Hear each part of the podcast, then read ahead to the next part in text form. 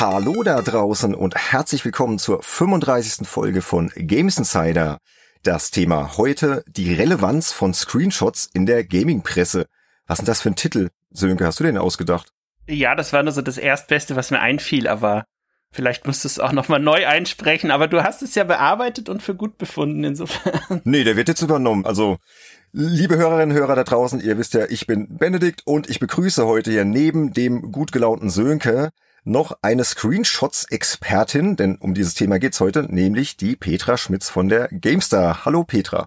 Hallo Benedikt, hallo Sönke, hi. Ja, super cool, dass du bei uns bist zu diesem etwas speziellen Thema. Du kennst die ganze Vorgeschichte nicht, ne? nee, kenne ich nicht. Wie die Jungfrau zum Kinde komme ich jetzt zu dieser Vorgeschichte. Erzähl doch mal. Es ist so, also wir sind ja jetzt hier schon einige Folgen am Start mit Games Insider und der Sönke hat, glaube ich, ab Folge eins immer wieder von der Screenshot-Folge erzählt. Ne? Er hat dann immer wieder gemeint, ey, das Thema Screenshots ist so spannend, da müssen wir irgendwann mal einen Podcast drüber machen. Und es wurde dann hier so intern zum Running Gag, weil Sönke so alle fünf Folgen dann immer meinte, ja, die Screenshot-Folge steht ja eigentlich bald mal an, ne? Und irgendwie hat keiner mehr so richtig dran geglaubt. Ich schon, ich schon. Ja, du schon, du schon, ja aber so die anderen halt im Team. Und dann kam aber eines Tages hier ein Gast bei uns vorbei, eine Gästin, besser gesagt, nämlich die Elena Schulz, deine Kollegin auch von GameStar. Mhm. Und da kam er irgendwie auf dieses Thema zu sprechen und dann meinte die, ey, Screenshots, da gibt's eigentlich nur eine Frau, die ihr einladen müsst, das ist die Petra. dann haben wir dich gefragt. Weil ich alle immer quälen mit meinen Screenshot-Wünschen. Nee, quälen ist es nicht. Aber das ist lustig, weil man natürlich bei einem Audio Podcast, also wir sehen ja hier nichts, über was sehr, sehr Visuelles redet, nämlich über Screenshots. Auf der anderen Seite, Spiele sind auch visuell, warum dann nicht einfach was rausgreifen, was nur ein Teil davon ist, der aber genauso visuell ist. Ich stelle es mir spannend vor, wie wollen wir jetzt über Screenshots reden? Was muss ein Screenshot können? Was ihr für Fragen an mich habt, aber ja, go. Erkläre ich dir gleich, also so den Ablauf. Vielleicht können wir ganz am Anfang eine ganz kurze Vorstellung von dir machen, weil ja. wir haben ja vielleicht auch ganz junge Hörerinnen und Hörer, die dich nicht kennen. Ich glaub's jetzt nicht unbedingt, die meisten werden dich kennen, aber vielleicht kannst du mal so zwei, drei Sätze zu dir sagen, so was mal so über dich wissen sollte, dein beruflicher Werdegang. Das Best of Petra Schmitz. Also okay, mein Name ist Petra Maria Schmitz, bin Baujahr 1974, ich bin also jetzt äh, 47, also komplett umgedreht, ohne die 19 vorne dran und schade eigentlich. und äh, ich arbeite seit April 2000 bei der GameStar, habe da angefangen als Trainee, bin dann hinterher Redakteurin geworden. Inzwischen bin ich leitende Redakteurin, allerdings mit Schwerpunkt Printausgabe. Das heißt, ich kümmere mich dort hauptsächlich um all das, was hinterher in gedruckter Form am Kiosk liegt oder bei Abonnenten im Briefkasten ankommt. Dafür bin ich verantwortlich. Ja, perfekt. Ich meine, dann bist du ja wirklich der ideale Gast, weil Screenshots sind, denke ich, vor allem Print eher noch ein Thema, wobei nicht nur. Ja, ja, nee, nee, nee, auf jeden Fall, weil wir können halt schwer nur Videos abdrucken oder auch GIFs, die ja inzwischen auch ein bisschen hip sind, manchmal auf Webseiten. Auch die GameStar benutzt hin und wieder mal GIFs, aber wir können halt nur Screenshots abdrucken. Klar, wir haben noch unsere Datenträger, aber wenn du dann das Heft hast und du hast den Text, dann willst du das ja auch visuell dann verarbeitet sehen, was der Mensch da schreibt. Und deswegen sind Screenshots bei uns nach wie vor wahnsinnig wichtig. Genau, und wir finden halt auch für den Spielejournalismus an sich, wir haben ja auch unsere eigenen Geschichten gehabt mit Screenshots, mit Grabbing-Systemen früher, oh. mit Fotostrecken und was da alles ansteht. Ja, ja. Da gibt's viel, viel zu besprechen und wir haben das jetzt mal ein bisschen strukturiert in verschiedene Themenblöcke rund um Screenshots. Ich muss zugeben, das hat der Sönke vorbereitet. Ich hätte nicht gedacht, was es da alles gibt. Du, ich hätte sogar noch 20 Fragen mehr gehabt, aber wir müssen immer irgendwann aufhören dann auch. Ich muss dazu sagen, ich komme ja Gott sei Dank nicht mehr aus der Zeit, wo man Bilder vom Monitor abfotografieren musste, weil es noch keine Grabbing-Tools gab. Ich bin ja Gott sei Dank dann doch schon mit der Ära Grabbing-Tools in die Arbeit eingestiegen. Insofern Fragt mich nicht, welche Kamera ich benutzt hätte, wenn ich Fotos vom Monitor hätte abfotografieren müssen. Nee, nee, keine Sorge, haben wir alles bedacht oder zumindest hoffen wir, dass wir das bedacht haben. genau, also ist alles berücksichtigt und wie gesagt, wir haben ja einige Fragen an dich, deswegen würde ich sagen, legen wir direkt los. Der erste Block wird jetzt erstmal so generell um Screenshots drehen, so ganz im Allgemeinen und da habe ich direkt mal eine erste Frage an dich. Wie wichtig sind denn eigentlich gute Screenshots für einen Artikel und welche Kriterien muss ein gelungener Screenshot in deinen Augen eigentlich erfüllen? Es gibt äh, viele, viele Kriterien. Und ja, Screenshots sind wahnsinnig wichtig für Artikel, weil du kannst den Text relativ schlecht nur auf einen Blick erfassen. Ein Bild springt dich aber sofort an. Idealerweise springt dich auch ein gutes Bild natürlich noch sofortiger an. Also wenn ein Bild richtig gut ist, dann zieht es einen rein. Das Hauptbild möchte ich sagen, und ich rede jetzt nicht unbedingt von den Artworks, die man natürlich auch gerne mal benutzt, um insbesondere in der Printausgabe einen Artikel gefälliger für das Auge zu machen, sondern ich rede jetzt wirklich von dem einen Hauptscreenshot, der idealerweise auf der ersten oder zweiten Seite prangte, besser noch auf der zweiten Seite, weil ein Artikel fängt im Regelfall auf der linken Seite an, aber du blätterst ja so, dass du schon so ein bisschen mit einem halben Auge auf die rechte Seite guckst. Du hast dieses Magazinformat vor dir, du blätterst um und du erfasst diese Doppelseite auf einen Blick. Der Blick geht vielleicht tendenziell eher so in die rechte obere Ecke. Und da ist ganz gerne dann auch mal, oder so war es früher, inzwischen sind auch diese Layout-Regeln nicht mehr so in Stein gemeißelt.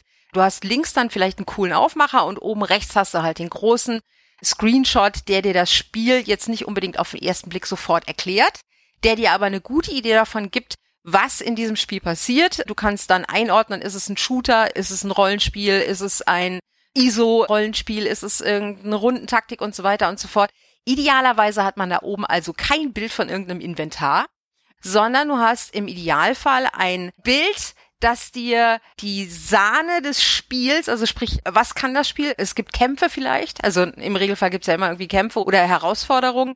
Ein Bild, das jetzt nicht in Effekten untergeht, das dir aber Effekte zeigt, das dir den Blickwinkel des Spielers auf das Spiel zeigt, dass es im bestmöglichen Fall nicht verkünstelt ist und dass es trotzdem einen Schauwert hat. Mhm. Da müssen viele Dinge zusammenkommen. Also für einen guten Screenshot kannst du dir auch schon mal je nach Spiel und je nachdem, was es kann, weil du musst ja vielleicht auch 100 Bilder pro Minute machen, gefühlt, um eben diesen einen Effekt dann zu haben, den du unbedingt in diesem Bild haben willst, weil er gerade nicht stattfindet oder weil er so schnell weg ist und so weiter und so fort.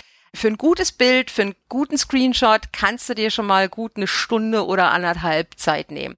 Als Beispiel, die GameStar ist ja ein reines PC-Spielemagazin, aber wir schauen natürlich auch über den Rand. Und es gab mal so eine Phase, und es kommt immer noch mal wieder vor, dass Spiele zunächst auf der Konsole bei uns ankommen. Bei mir war es der Fall bei Prey, beim letzten Prey von Arcane. Mhm. Da habe ich den Test gemacht und das Spiel habe ich zunächst auf der PS4 damals, auf der PS4 Pro gespielt. Und die PC-Version kam ein paar Tage später, aber ich wollte das Spiel zumindest schon mal durchhaben, um dann hinterher mit der PC-Version nochmal die Technik abzuchecken und so weiter und so fort. Und dann die nochmal nicht unbedingt durchzuspielen, weil die Inhalte kannte ich ja dann schon, aber eben um nochmal einen Eindruck von der PC-Version zu haben. Und die Bilder habe ich aber nicht alle, aber viele Bilder habe ich eben an der PS4 gemacht. Natürlich hat die auch so einen Share-Button, aber das ist irgendwie immer so ein bisschen, äh, das ist äh, sehr unelegant, finde ich, und du fliegst da auch irgendwie raus. Also ich habe damals dieses Elgato-Ding angeschlossen und habe dann eben Videoaufnahmen gemacht. Das sollte man im Idealfall eigentlich nicht machen, weil ein Screenshot aus einem Video rauszuholen, das ist niemals so gut, wie wenn du ihn direkt aus dem Spiel mhm. rausholst. Man macht vorher idealerweise jeglichen Blur-Effekt aus, einfach deswegen, weil Blur im Spiel in Bewegung super aussieht und sobald man es auf dem Screenshot hat, denkt der Betrachter, was ist denn das für ein Dreck? Mhm. Also ich erkenne hier nichts und es sieht ranzig aus. Also für alle angehenden Spielejournalisten da draußen, wenn ihr mal ein Spiel in die Hände bekommt und ihr sollt Screenshots machen, guckt bitte in den Optionen, ob ihr den Blur ausstellen könnt. Das ist ganz, ganz wichtig. Und dann habe ich mir aber vorgenommen, okay, für den Artikel ist es Sonntag, also ich hatte mir das Wochenende gebucht. Hinterher gibt's Ausgleich dafür, keine Sorge. Man macht das nicht bei uns äh, so, oder?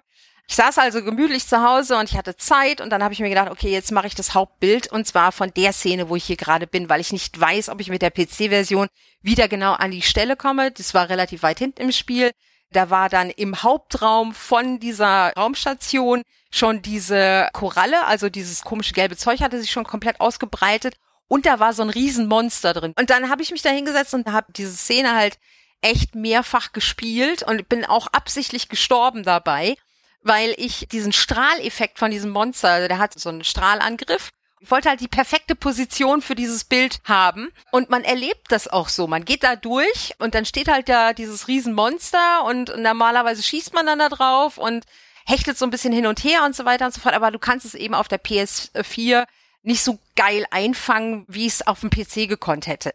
Und deswegen habe ich mir dann einfach die Zeit genommen, habe mich da zwei Stunden hingesetzt, habe diese Szene hin und her und hin und her und hin und her gespielt, bis ich dann endlich den kleinen Film hatte, aus dem ich dann happy diesen Screenshot machen konnte. Und ich war am Ende immer noch nicht zufrieden, aber dann habe ich mir gesagt, es reicht. Jetzt reicht es, habe ich mir gedacht. Also Petra, das ist unglaublich. Du bist ja sowas von perfekt heute. Na. Diese Akribie, ja doch, auf jeden Fall. Ne? Das ist auch etwas, was Sönke mit dir teilt, glaube ich. Da könntet ihr wahrscheinlich jetzt noch Stunden über so die perfekte Position und wo stelle ich mich da hin und welchen Kamerawinkel. Also ich bin begeistert. Zurück zum Kamerawinkel nochmal. Also wir spielen ja auch ganz gerne mal so Online-Rollenspiele.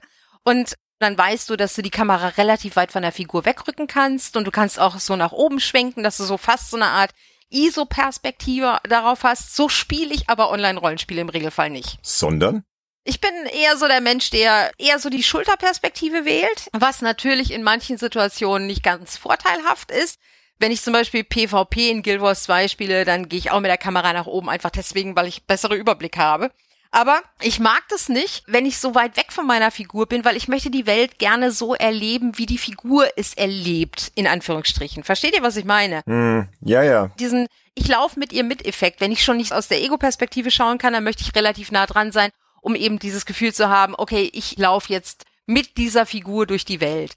Andere Leute spielen das anders und dann kriege ich dann von freien Mitarbeitern oder eben auch von Redakteuren, kriege ich dann eben so Szenen von, wir kloppen auf einem Bossmonster rum und du siehst von dem mhm. Bossmonster nichts, ja, weil die Kamera so weit nach oben geschwenkt ist, dass du keinerlei Gefühl dafür hast, wie groß dieses Monster jetzt ist oder wie imposant das Vieh ist. Du siehst von den Effekten, siehst du kleine Knüppelchen auf dem Boden, so, ja, da leuchtet mal was bunt auf und so weiter und so fort.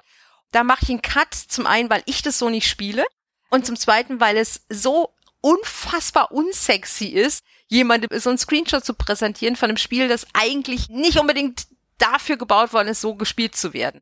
Klar, man macht es einfach aus Übersichtsgründen oder vielleicht einfach deswegen, weil man sagt, okay, den WoW-Boss, den kenne ich jetzt in- und auswendig, den muss ich mir nicht mehr von unten angucken, um zu sagen, wow, ist ja riesig oder sowas.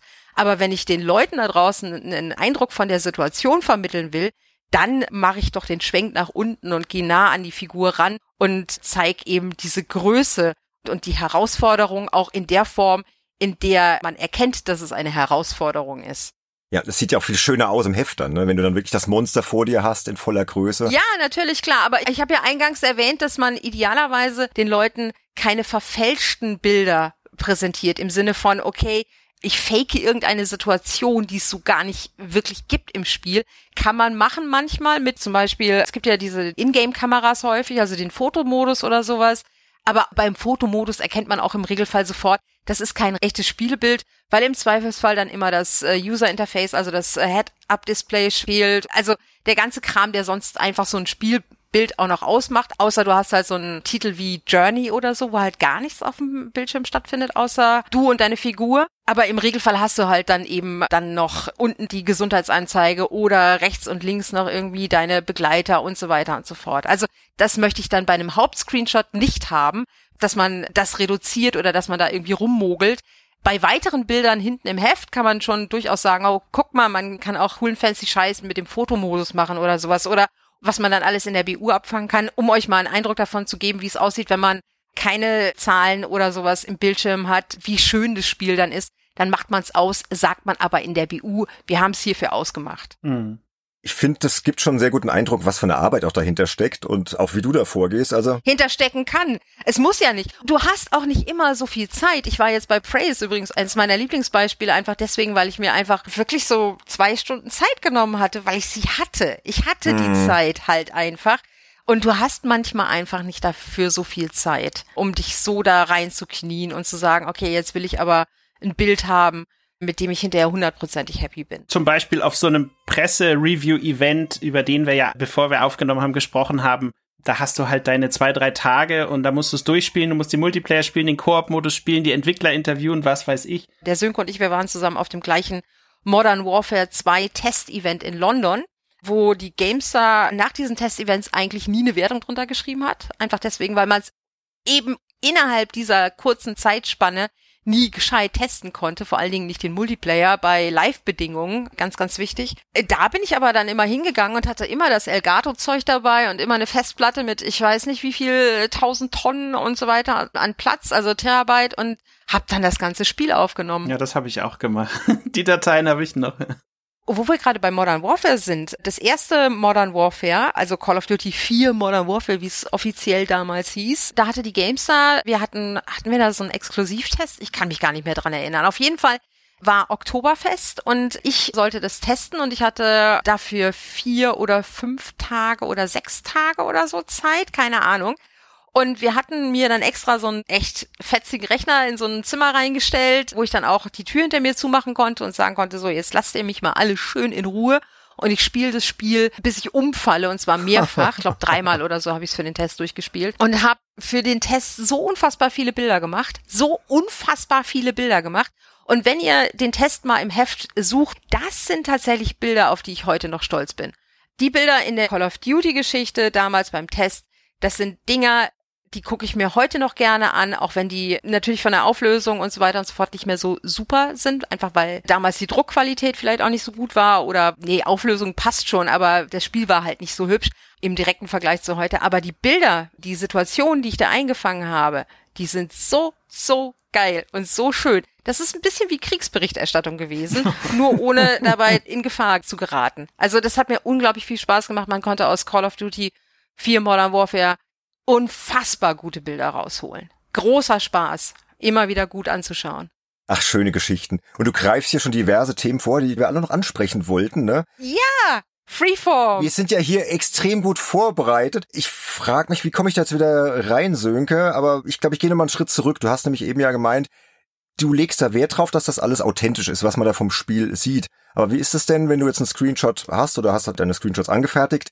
Wird da noch irgendwas nachbearbeitet von dir? Also wenn du dann die ausgewählt hast? Oder kommen die wirklich so eins zu eins oder ins Heft dann rein? Natürlich macht das Layout dann einfach, weil Druck braucht andere Voraussetzungen als Internet. Ja, also man muss dann schon ein bisschen was am Kontrast machen, man muss es vielleicht heller machen, insbesondere schwarze Bilder, also sehr, sehr dunkle Bilder, wenn du zum Beispiel ein Stealth-Spiel hast oder so du bist in einer finsteren Höhle und das Licht ist nicht an, ja? du willst aber unbedingt irgendwas zeigen aus diesem Spiel. Oder du hast Spiele, die von der allgemeinen Farbgebung eher so, wie soll ich sagen, monochrom ins äh, dreckig orangene oder gelbe oder grüne gehen. Die äh, sumpfen ganz gerne mal ab im Druck und deswegen muss dann das Layout sagen, oh, passt auf, wir müssen da mehr Kontrast reinballern und es muss ein bisschen aufgehellt werden und so weiter und so fort. Aber ich mache nichts an den Bildern sonst. Mhm. Was mich interessieren würde, ist, jetzt hat man ja oft das Problem, wenn man jetzt ein kleineres Spiel testet, das wird dann vielleicht nur auf einer halben Seite oder auf einer Seite oder vielleicht auf zwei Seiten dargestellt. Halbe Seiten haben wir nicht mehr. Genau. Zwei Seiten ist das Minimum eigentlich im Regelfall. Da hat er sich geoutet. Genau. Ewig nicht mehr in die Gamestar geschaut. Mm, ja, ja, Sönke. Hm. Ja, wir wollen ja auch über die Vergangenheit auch reden, ne? aber es geht ja generell um Screenshots in Heften und wie, nach welchen Kriterien suchst du jetzt bei einem Artikel die Bilder aus, der wirklich einfach wirklich sehr kompakt ist. Bei so kleinen Sachen machst du natürlich keine 500 Bilder. Das äh, ist ja auch Quatsch. Na, der Sönke schon. ja. Der kennt ihn schlecht. Jeder macht es ein bisschen anders. Ja. Wenn er Bandicam laufen hat und dann hat er irgendwie den automatischen Screenshot alle zwei Sekunden eingestellt, ja, dass du dann hinterher die Festplatte mit Bildern voll hast, ist klar. Aber die musst du ja auch erstmal aussortieren. Also natürlich kann ich von einem Spiel tausend Bilder machen, aber ist es denn zielführend, hinterher aus diesen tausend Bildern in irgendeiner Form die drei raussuchen zu müssen, die ich gerne hätte oder auch meinetwegen zehn oder zwanzig, ist es völlig egal. Aber du machst doch keine tausend Bilder. Also ich erkläre euch mal, wie ich Screenshots mache. Ich spiele und ich erkenne eine Situation als bemerkenswert. Ja, also abgesehen von das Inventar, wenn ich ein Diablo spiele musst du das Inventar abbilden, weil sonst brauchst du auch kein Diablo-Test schreiben, so gesehen. Ja, hier guckt das Inventar. Ja, hier Waffen und die Lanze passt nicht mehr quer rein. Aber wenn du ein Spiel spielst, dann bemerkst du doch, das ist jetzt eine Situation, die würde ich gerne den Lesern mitgeben. Einfach deswegen, weil das cool aussieht oder weil die Situation so, so stellvertretend für all das ist, was ich in dem Spiel erlebe. Dann mache ich gezielt Screenshots. Ich mache natürlich von der Situation dann auch 10 oder meinetwegen 20, bis ich das Bild habe, wie ich es gerne hätte.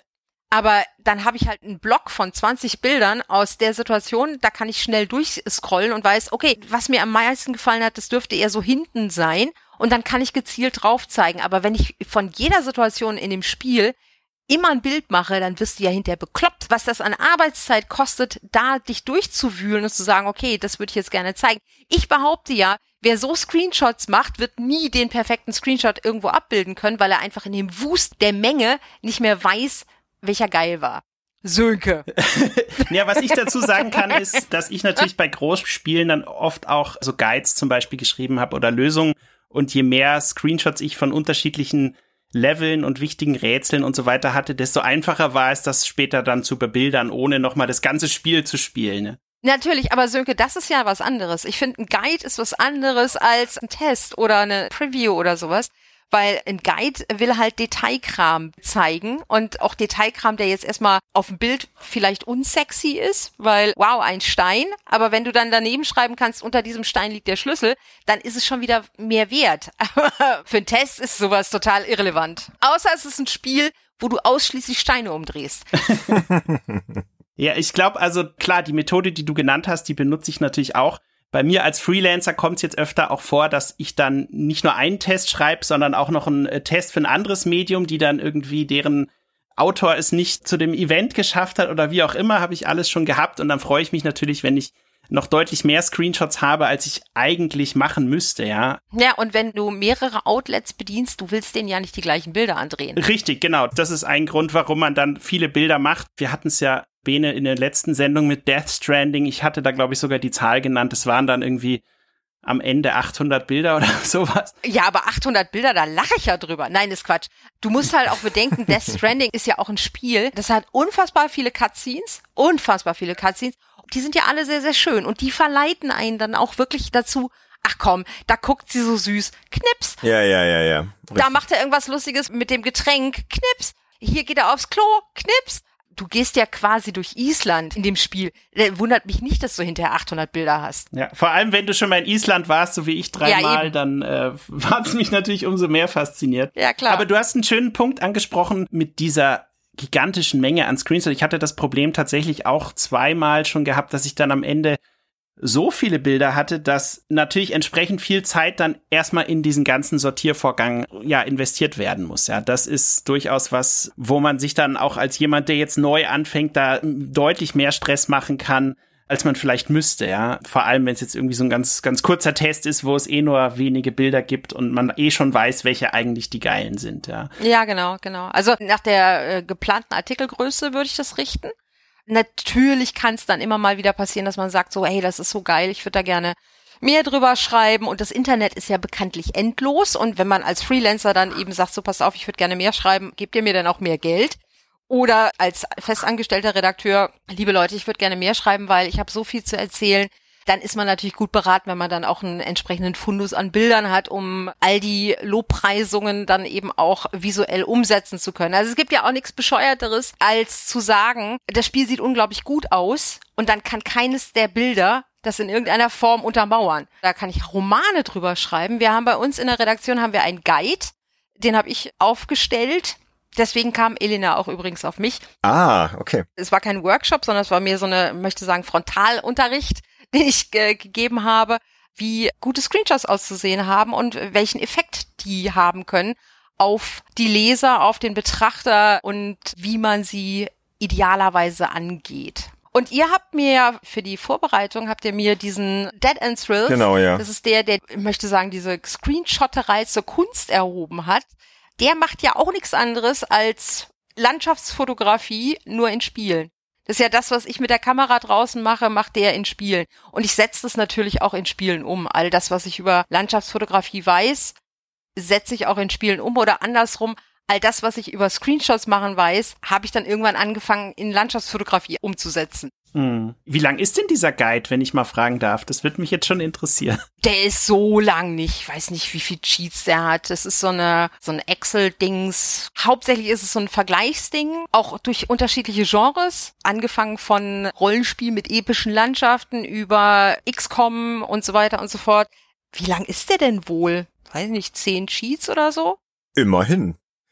Also ich kann dazu nur sagen, meiner Erfahrung nach ist das eher selten, dass du da in der Redaktion so konkrete Screenshot-Anweisungen bekommst. Also ich finde das super, weil das fehlt mir eigentlich oft, ne? Weil wir als Freelancer kriegen ja dann oft einen Auftrag und dann heißt es, ja, machst du zehn Bilder. Da kriegst du aber auch keine Info, was wird da gewünscht. Nee, nee, nee, Anweisung ist es weniger. Es ist ja keine Anweisung gewesen, sondern es war eher so ein nettes Stupsen. Hey Leute, Screenshots kann man so machen, aber man kann sie auch anders machen. Mhm. Wir hatten es ja schon von Ego-Shootern, ne, Petra, und dass du da auch schon Expertin bist und spielst gern Call of Duty und so weiter. Und du hast es auch, glaube ich, schon so ein bisschen angesprochen. Wie machst du das denn, wenn du so ein wirklich hektisches 3D-Action-Spiel hast, ja, und da schliert es und das Bild ist wackelig und blurry und alles. Wie gehst du damit um, dass du dann irgendwie coole Bilder schießt? Wie gesagt, also Blur immer ausschalten. und die meisten modernen Spiele lassen das zu, dass du den Blur ausschalten kannst. Der ist ja ganz gerne einfach da drin, um auch ein bisschen die Grafikkarte zu schonen. Diese hektischen Spiele sind gar nicht das Problem. Wisst ihr, was wirklich schlimm ist, in Screenshots umzusetzen? Was die Seuche des Screenshottens ist bei Shootern, das sind die realistischen Hardcore-Militärsimulationen, wo der Feind irgendwo auf der anderen Seite der Karte ist und du siehst ihn nicht. Ja. was du zeigen kannst, ich sage jetzt Operation Flashpoint oder sowas, was du zeigen kannst, ist äh, Gras. und Bäume, ja, und dann kannst du drunter schreiben, irgendwo da hinten am Horizont sieht man und so weiter und so fort. Auch das Operation Flashpoint von Codemasters, äh, das erste. Also das sind wirklich die Herausforderungen beim Screenshot machen. So hektische Dinger sind total easy peasy. Bei den hektischen Dingern musst du wirklich screenshotten, wie der Sönke das sagt, dass du dann halt wirklich keine Ahnung, wie so ein Verrückter auf die Screenshot-Taste hämmerst und dann darauf hoffst, dass irgendwas Cooles dabei hinten rauskommt gerade bei Multiplayer-Shootern musst du so vorgehen. Also wenn du Singleplayer-Geschichten spielst, die auch hektisch sind, das kannst du ja dann noch ein bisschen steuern. Aber sobald der Gegenüber halt menschlich ist, dann reagiert er ja nicht so, wie du es gerne hättest. Dann musst du wirklich einfach gib ihm Screenshot-Taste, äh, bis der kleine Finger glüht. Also bei mir ist es so, ich habe die Screenshot-Taste immer unten, also neben Shift direkt und da liegt bei mir traditionell die Screenshot-Taste drauf und mein kleiner Finger ist quasi dann im Dauerbetrieb, wenn ich so ein Spiel testen muss. Ich spiele gerade wahnsinnig gerne und viel Valorant, habe das auch getestet. Valorant hat den Vorteil, dass es dann doch eher langsam ist, aber dann kommt es eben zu diesen Effektbursts. Ja, die kannst du auch nicht immer steuern, wenn du mit irgendwelchen Random-Spielern zusammen unterwegs bist. Und dann musst du halt bereit sein. Dann musst du wirklich auch bereit sein und das so einfangen, dass die Leute eine Raffung haben, was da eigentlich gerade passiert. Ja, du kannst nicht einfach in der Mitte von so einem Effektgewitter stehen und sagen, ja, hier guck mal, Effektgewitter und geiles Spiel, sondern du musst es ja auch irgendwie einordnen für den Betrachter. Das heißt, du musst dich in so einer Szene dann auch mal kurz rausnehmen und von außen drauf gucken. Und das ist knifflig, wenn man das dann kombiniert mit, ich will aber auch nicht underperformen, weil andere Leute auf mich zählen, und manchmal ist es dann so ein dummer Spagat, den man da machen muss. Entweder man macht einen geilen Screenshot oder man spielt cool. Perfekt ist es, wenn beides gut funktioniert, aber das klappt manchmal nicht. Und deswegen bin ich auch manchmal schon gestorben für ein Bild. Was man nicht alles für die Leser macht, ne? Also meine bevorzugte Methode ist ja zurzeit, es geht ja jetzt, weil einfach die Technik es auch hergibt, zum Beispiel für einen Shooter auf PlayStation, dass du den dann auf der PS5 spielst in höchstmöglicher äh, Qualität. Das natürlich muss dann auch dazu geschrieben werden. Du nimmst das Video auf und dann gibt es ein sehr schönes Programm, das heißt Frame Shots. Und dann kannst du wirklich Bild für Bild, also Frame für Frame innerhalb des Videos weitergehen und dann findest du wirklich exakt die Szene, die dann passt. Ja, das Problem ist der damit einhergehende Aufwand, all diese Szenen nochmal anzugucken, da durchzuscrollen und das steht halt leider manchmal in keinem Verhältnis und deswegen sollte man sich sehr genau überlegen, bis zu welchem Grad man das in der Form dann macht. Gerade bei Freelancern finde ich das schwierig, das muss ich ehrlich sagen, weil du hast ja einen Seitenpreis. Das kann eine große Gefahr werden, aber es ist auf jeden Fall ein gutes Mittel, also vor allem dieses Frame-Shots benutze ich tatsächlich schon seit über zehn Jahren und es ist wirklich brillant, um exakt die Szene zu bekommen und auch in einer Form, wo sie dann nicht verschmiert und verwackelt, weil du ja eben dann einfach ein Frame zurück oder ein Frame nach vorne gehst und kriegst dann genau das raus, ja. Das ist so ein kleiner Entwickler, der hat das gemacht und der will da, glaube ich, 25 Dollar für haben oder sowas, aber das lohnt sich auf jeden Fall. Ja, oder früher Fraps und so, ne? Das war ja auch so ein Tool, was man immer benutzt hat. Ey, Fraps habe ich immer noch auf dem Rechner. Das ist mein Go-To-Ding. Wenn ich ganz schnell mal irgendwo irgendwie aus einem Video tatsächlich, weil wir haben ja bei uns vorne im Heft immer noch den DVD-Inhalt und dann muss ich halt einen Screenshot aus einem Video wenn wir zum Beispiel einen Rückblick aufnehmen, dann muss ich ja ein Bild aus diesem Video haben, um eben das Video bebildern zu können, in Anführungsstrichen. Da benutze ich Fraps für. Und ansonsten mag ich Bandicam ganz gerne. Aber inzwischen sind ja moderne Spiele gerne mal darauf ausgelegt, dass sie auf solche Dinger gar nicht mehr reagieren. Dann kommt hin und wieder mal die GeForce Screenshot-Funktion zum Tragen bei mir, weil das funktioniert tatsächlich im Regelfall immer. Ja, das stimmt. Mhm. Meine nächste Frage wäre, Screenshots sind ein tolles Mittel, um tolle Szenen im Spiel zu zeigen, aber sind natürlich auch ein Beweismittel, um Dinge zu zeigen, die überhaupt in diesem Spiel nicht funktionieren. Wie oft nutzt du denn selber Screenshots, um zum Beispiel auch mal auf Bugs hinzuweisen, vor allem natürlich in größeren Tests oder in Online-Fotostrecken und sowas. Ist das für dich, wenn du jetzt zum Beispiel, keine Ahnung, Beispiel Valorant oder das kommende Call of Duty oder so und du findest da jetzt irgendwie wirklich Sachen, die eklatant schlecht sind und willst es den Leuten mal zeigen, packst du das dann automatisch mit in eine Online-Bilderstrecke rein oder wie gehst du so mit diesem Bug-Screenshots-Thema um, sag ich mal? Ja klar, wenn die dich anspringen und wenn du sie bebildern kannst. Die meisten Bugs oder viele Bugs kannst du ja gar nicht bebildern. Keine Ahnung, Plotstopper oder sowas, ja. Also dann geht halt eine Quest nicht weiter und du weißt nicht, warum sie nicht weitergeht. Man kann dann natürlich irgendwie den Dude, den man gerade anlabern müsste oder das Tor, was gerade aufgehen sollte, aber nicht aufgeht und der Mensch, der nicht auf dich reagiert oder die Kiste, die sich nicht öffnen lässt oder ich weiß nicht. Das kann man natürlich dokumentieren mit einem Bild und dann fängt man die Information, die das Bild in dem Moment nicht hat, weil es eben einfach nur ein Typ, der da steht, ist oder eine Tür, die da in der Wand ist oder weiß der guck was. Du kannst ja anhand des Bildes nicht erkennen, dass da nichts passiert, was eigentlich passieren sollte und die Leute fragen sich so, ha, eine Tür, ne? Oder ha, Typ, ne? Und dann schreibst du es aber drunter unter das Bild. Also ein Bild ist ja immer nur richtig gut. Also natürlich kann auch ein Bild für sich alleine stehen, aber die BU macht's häufig sehr komplett. Also BU steht für Bildunterschrift für alle Leute, die sich fragen, was ich hier für komische Kürzel benutze. Und in der Bildunterschrift kannst du dann halt sagen, hier Plotstopper, Tür hätte eigentlich sich öffnen müssen oder Typ hätte uns Loot X geben müssen, Questbelohnung, pipapo, jetzt geht's nicht weiter. Dann gibt's aber wieder andere Bugs, wie zum Beispiel, keine Ahnung, verschwindende Gothic-Helden und dann ist man nur ein Schwert. Das lässt sich natürlich super easy in einem Screenshot dokumentieren. Und natürlich muss man dann draufdrücken und sagen, okay, das halte ich jetzt für die Nachwelt fest. Zum einen, weil es wichtig für die Aussage über das Produkt ist und zum zweiten, weil es halt arschwitzig ist. Oder Assassin's Creed Unity, da erinnere ich mich, dass da ja wirklich über Screenshots irgendwie so Augen, die dann nur im Raum schwebten und der Kopf fehlte und so. Und das sieht natürlich im Heft dann auch irgendwie cool aus, wenn du den Leuten das einfach mal zeigst, wie scheiße das Spiel durch diese Fehler letztendlich aussieht. Natürlich, aber das ist ja gerade der Witz daran. All das, was du in den Bildern den Leuten zeigst, muss sich ja irgendwo auch im Text niederschlagen. Also genauso wie du sagst, das ist das schönste Spiel seit Erfindung der Sahnetorte und du kannst es nicht zeigen, weil deine Bilder halt, weil du immer nur Bodentexturen fotografierst, aus irgendwelchen Gründen. Keine Ahnung. Mag vielleicht schon vorgekommen sein. Hier eine wunderschöne Bodentextur. Hinten eine fantastische Landschaft, aber was man sieht, ist ein Grasbüschel in einer Bodentextur.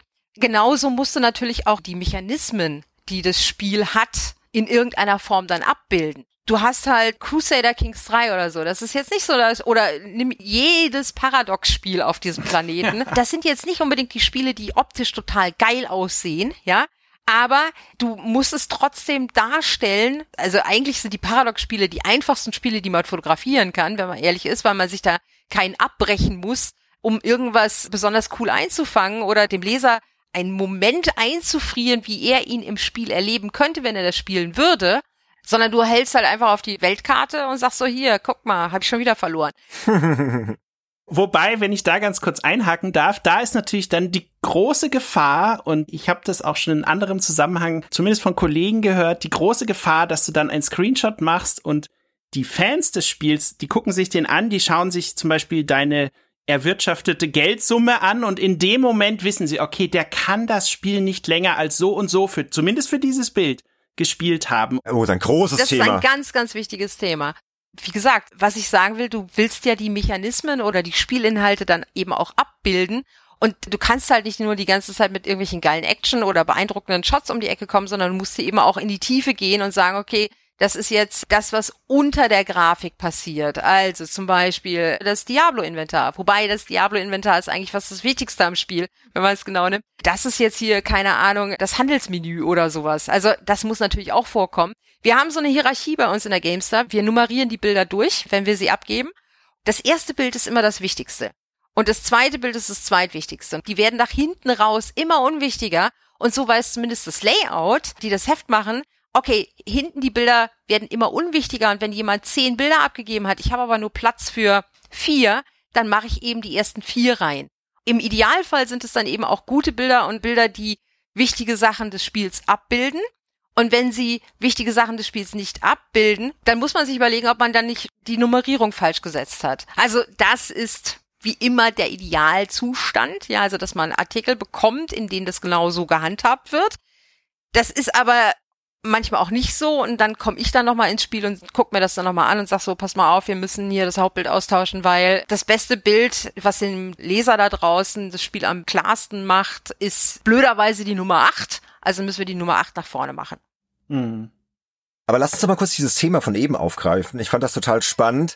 Was zeige ich? Früher, ja, so zu Powerplay-Zeiten und so, hat auch mal der Heinrich Lehnert erzählt, da war das ja alles noch relativ entspannt. Da hast halt einfach das genommen, was du irgendwie abfotografieren konntest und da war es dann scheißegal, ob das jetzt das erste Level ist und du hast dann irgendwie vom ersten Level halt vier verschiedene Bilder gehabt. Da hat noch keiner drauf geachtet, aber heute kannst du das halt nicht bringen, ne? Ja, Moment, ich glaube, heute inzwischen ist es schon wieder ein bisschen entspannter geworden. Oder ich habe es auch nur so wahrgenommen oder es war mein persönlicher Anspruch. Gerade wenn du so hardcoreige Nischenspiele spielst und du weißt, die Fanbase da draußen ist sehr, wie soll ich sagen, hm, akribisch die legt Wert darauf, dass kein Quatsch über ihr Spiel berichtet wird. Ich weiß gar nicht, ob ich den Fall schon mal selber hatte oder ob ich den nur von außen betrachtet habe. Dann kann sich an dem Level, der auf einem Screenshot abgebildet ist oder eine Situation, die auf einem Screenshot abgebildet ist, kann sich eine Diskussion im Internet entzünden, welche Kompetenz denn der Mensch hat, über dieses Spiel zu berichten, weil der hat ja sichtbar nur bis Level 2 gespielt. So ungefähr. Ja, ja, genau. Das ist genau das, was ich meinte, ja. Ist gefährlich. Es war früher, glaube ich, gefährlicher als heute, weil ich finde, dass inzwischen auch viel mit Videos gearbeitet wird, insbesondere im Internet. Und es wird viel mit, gerade so bei Preview-Geschichten, wird viel mit auch mit Entwicklershots gearbeitet. Ja gut, Previews sind auch wieder was anderes. Aber liebe Leute, das ist aber auch ein bisschen, wie soll ich sagen, Ehrenkodex, möchte ich behaupten, ja. Also wenn ich ein Spiel spiele, das hat eine bestimmte Länge und es hat einen bestimmten Inhalt, dann bin ich mir zu schade, den Leuten ein Screenshot aus den ersten zwei Leveln zu präsentieren. Außer es ist halt irgendwie und es steht dann drunter am Anfang, in der Bildunterschrift steht halt drin, am Anfang passiert das und das. Und das ist irgendwie wichtig und es ist kein großer Spoiler. Also mindestens Midgame. das erwarte ich. Auf jeden Fall. Nee, sehen wir auch so, oder Sönke? Ehrensache einfach. Ja, vor allem natürlich bei den Strategiespielen kannst du dann oft auch anhand der Zahlen einfach festmachen, wie weit derjenige zumindest auf Basis der Bilder gespielt hat. Problematisch wird es dann für denjenigen Tester vor allem, wenn er in einem riesigen, sagen wir mal, sechsseitigen Artikel immer nur Bilder zeigt, wo zum Beispiel das Geld, was er erwirtschaftet hat, so niedrig ist, dass du weißt, dass er eigentlich überhaupt nicht weit gekommen ist, wo er sich selber damit dann enttarnt. Die Gefahr besteht und ich glaube, das sollte man auch nochmal darauf hinweisen. Manchmal gibt's aber auch dieses Spoiler-Thema, was ja, glaube ich, gerade schon angesprochen wurde.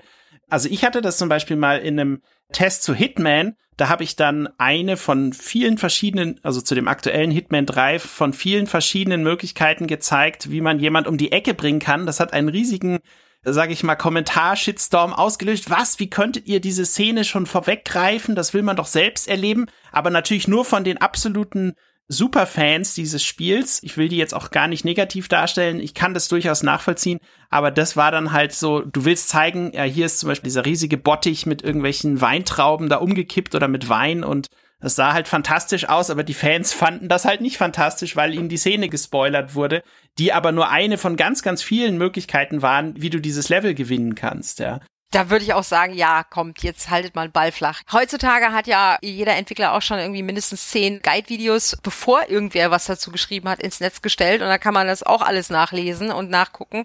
Lesen weniger, nachschauen.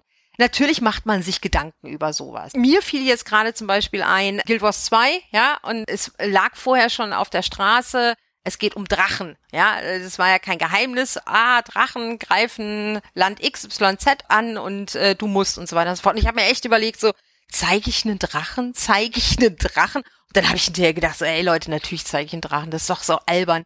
Ich muss mindestens einen Drachen zeigen sei es jetzt nun im Video oder eben äh, auf Screenshots und natürlich habe ich einen Drachen gezeigt und äh, ich glaube, ich habe sogar den Enddrachen. Ich weiß gar nicht genau. das war es mir dann auch wert zu sagen, okay, pass auf hier Leute, es dauert zwar eine Weile, aber ihr habt auch schon Videos davon gesehen. Da guckt man dann im Zweifelsfall auch einfach mal nach, was gibt's denn da draußen schon, wenn man sich nicht sicher ist wie weit kann ich gehen? Kann man sich nicht bei allen Sachen die Mühe machen? Also, dass man sagt so, okay, was hat koreanischer Entwickler XYZ schon irgendwo veröffentlicht? Aber bei so großen Major-Projekten kann man sich schon mal im Internet umgucken und sagen, okay, oder man scannt halt die News-Seiten oder die News-Spalten von den Webseiten. Was gibt's denn da alles schon an Informationen und wie weit kann ich mich rauswagen?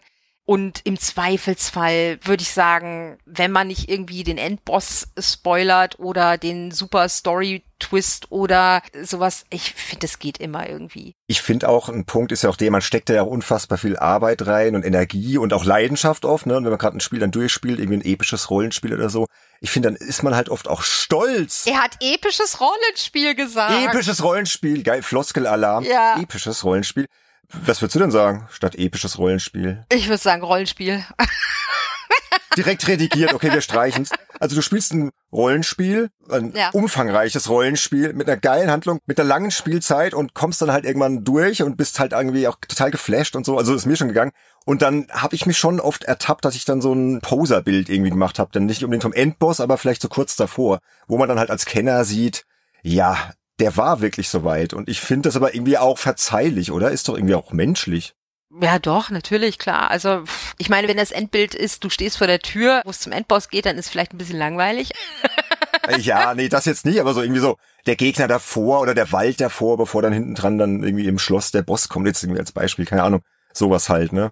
Das Witzige ist ja, auch das kannst du ja, wenn den Leuten noch nicht bewusst ist, wo befindet er sich da, dann muss man es ja auch nicht in der Bildunterschrift breitreten, sondern er schreibt dann rein, relativ spät im Spiel, ja, ohne jetzt konkret zu werden, 2,50 Meter um die Ecke ist halt das Ende vom Spiel, dass man dann eben sagt, so relativ spät im Spiel begeben wir uns durch den finsteren Wald von Hast du nicht gesehen und begegnen dort diesem Stein, den wir noch umdrehen müssen.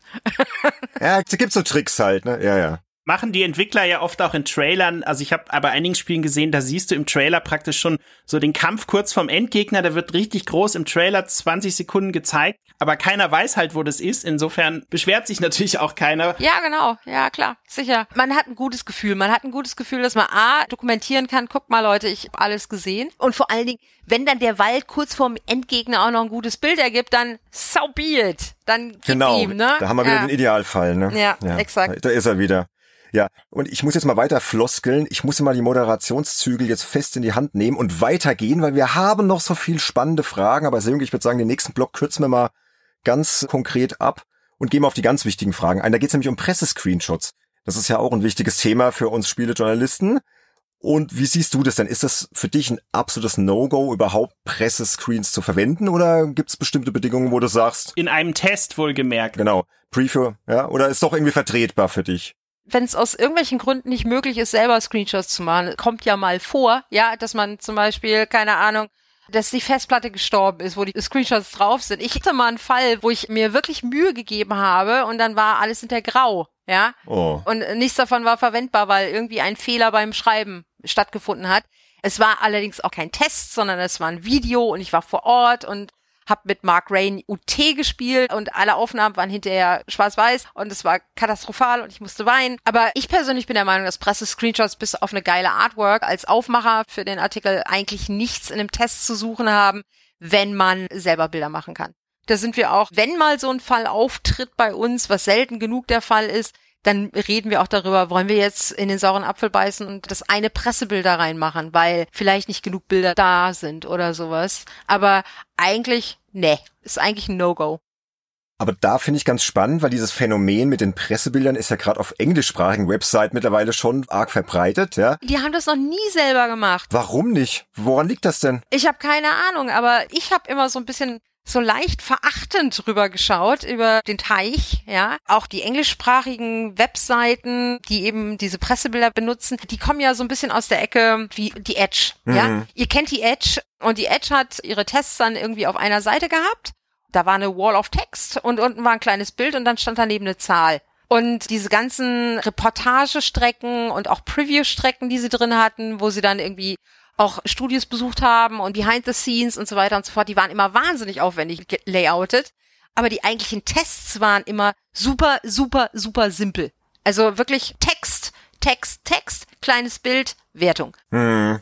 Das ist so gewachsen bei denen und Ich glaube, die kennen das gar nicht anders oder erkennen auch nicht die Notwendigkeit, das anders zu machen. Und warum sollten sie auch, wenn es bei ihnen funktioniert? Keine Ahnung, ich weiß es nicht. Aber die deutsche Presselandschaft, also der deutsche Spielejournalismus war in dieser Hinsicht schon immer sehr, sehr anders.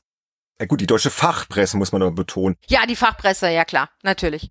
Dazu kurz eine Geschichte von mir. Also als ich mich damals selbstständig gemacht habe, ich kam ja aus der Fachpresse, ne, habe ja vor allem hier für Fun Generation, GamePro, auch für die GameStar und so geschrieben und kannte das ja auch nur so, dass da halt wirklich eigene Screenshots Pflicht sind und dass du halt da sehr viel Zeit und Energie reinsteckst und auch sehr viel Sorgfalt.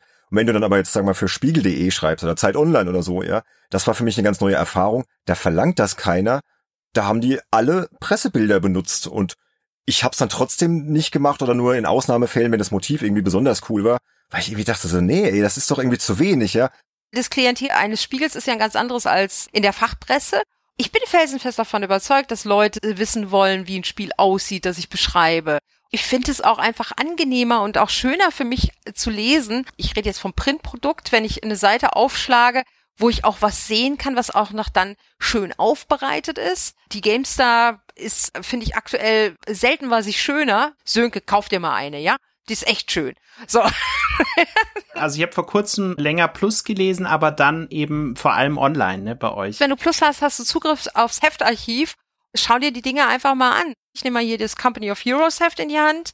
Also das ist die acht, die gerade im Handel liegt. Da sind so viele, so schöne Artikel drin mit Layout, Finesse und guten Bildern. Ich finde es einfach wertiger, auch für den Leser. Natürlich muss man dazu sagen, dass die Edge, wie gesagt, in den Nicht-Testbereichen ein irrsinnig geiles Layout immer hatte. Und die Cover, oh je, da gibt's auch so tolle. Gerade bei dem, wo sie eigentlich auch eine Stärke hätten ausspielen können, nämlich, hey, guck mal, hier, so sieht das Spiel aus, wenn wir uns damit beschäftigen, das haben sie immer hinten runterfallen lassen. Was geil aussah, waren halt hauptsächlich die coolen Artworks und das Pressematerial, was von den Entwicklern rausgegeben wurde, was sie dann cool aufbereitet haben, mit noch Layout, Finesse und so weiter und so fort. Aber bei den Tests waren sie immer sehr, sehr reduziert. Gibt's die Edge eigentlich noch? Fragezeichen. Ich weiß es gar nicht. Also zumindest die englischsprachige, da hatte ich vor kurzem eine Wertungsübersicht gesehen. Da weißt du ja immer gleich, da kommt dann irgendwie ein Spiel, was hier in Deutschland alle toll finden und die Edge schreibt halt mal eine 4 drunter oder so. Auch schon alles vorgekommen. Ja, aber das sind ja im Regelfall deutsche Spiele dann. aber kommen wir zurück zu den Pressebildern, was mich natürlich interessieren würde. Jeder hat da seine eigene Antwort zu, aber wie du das handhabst, Thema Preview-Events. Da gibt's ja dann manchmal das Problem, dass wirklich auf so einem Event sehr, sehr wenige Bilder einfach nur vom Hersteller im Presskit zur Verfügung gestellt werden. Manchmal sogar nur, keine Ahnung, vier oder fünf Bilder. Du musst jetzt aber eine riesige Strecke von acht Seiten darüber schreiben oder sogar noch mehr. Und hast aber nur diese Bilder plus halt die Artworks. Wie gehst du mit dem Problem um? Was machst du dann in so einer Situation, um trotzdem noch mehr gute Bilder zu bekommen? Wie gehst du da vor? Kommt nicht vor.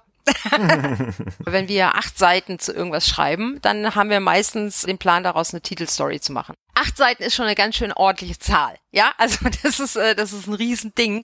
Und wer die GameStar kennt, der weiß, acht Seiten ist im Regelfall entweder ein furchtbar wichtiges Spiel, zu dem wir auch dann entsprechend Material haben.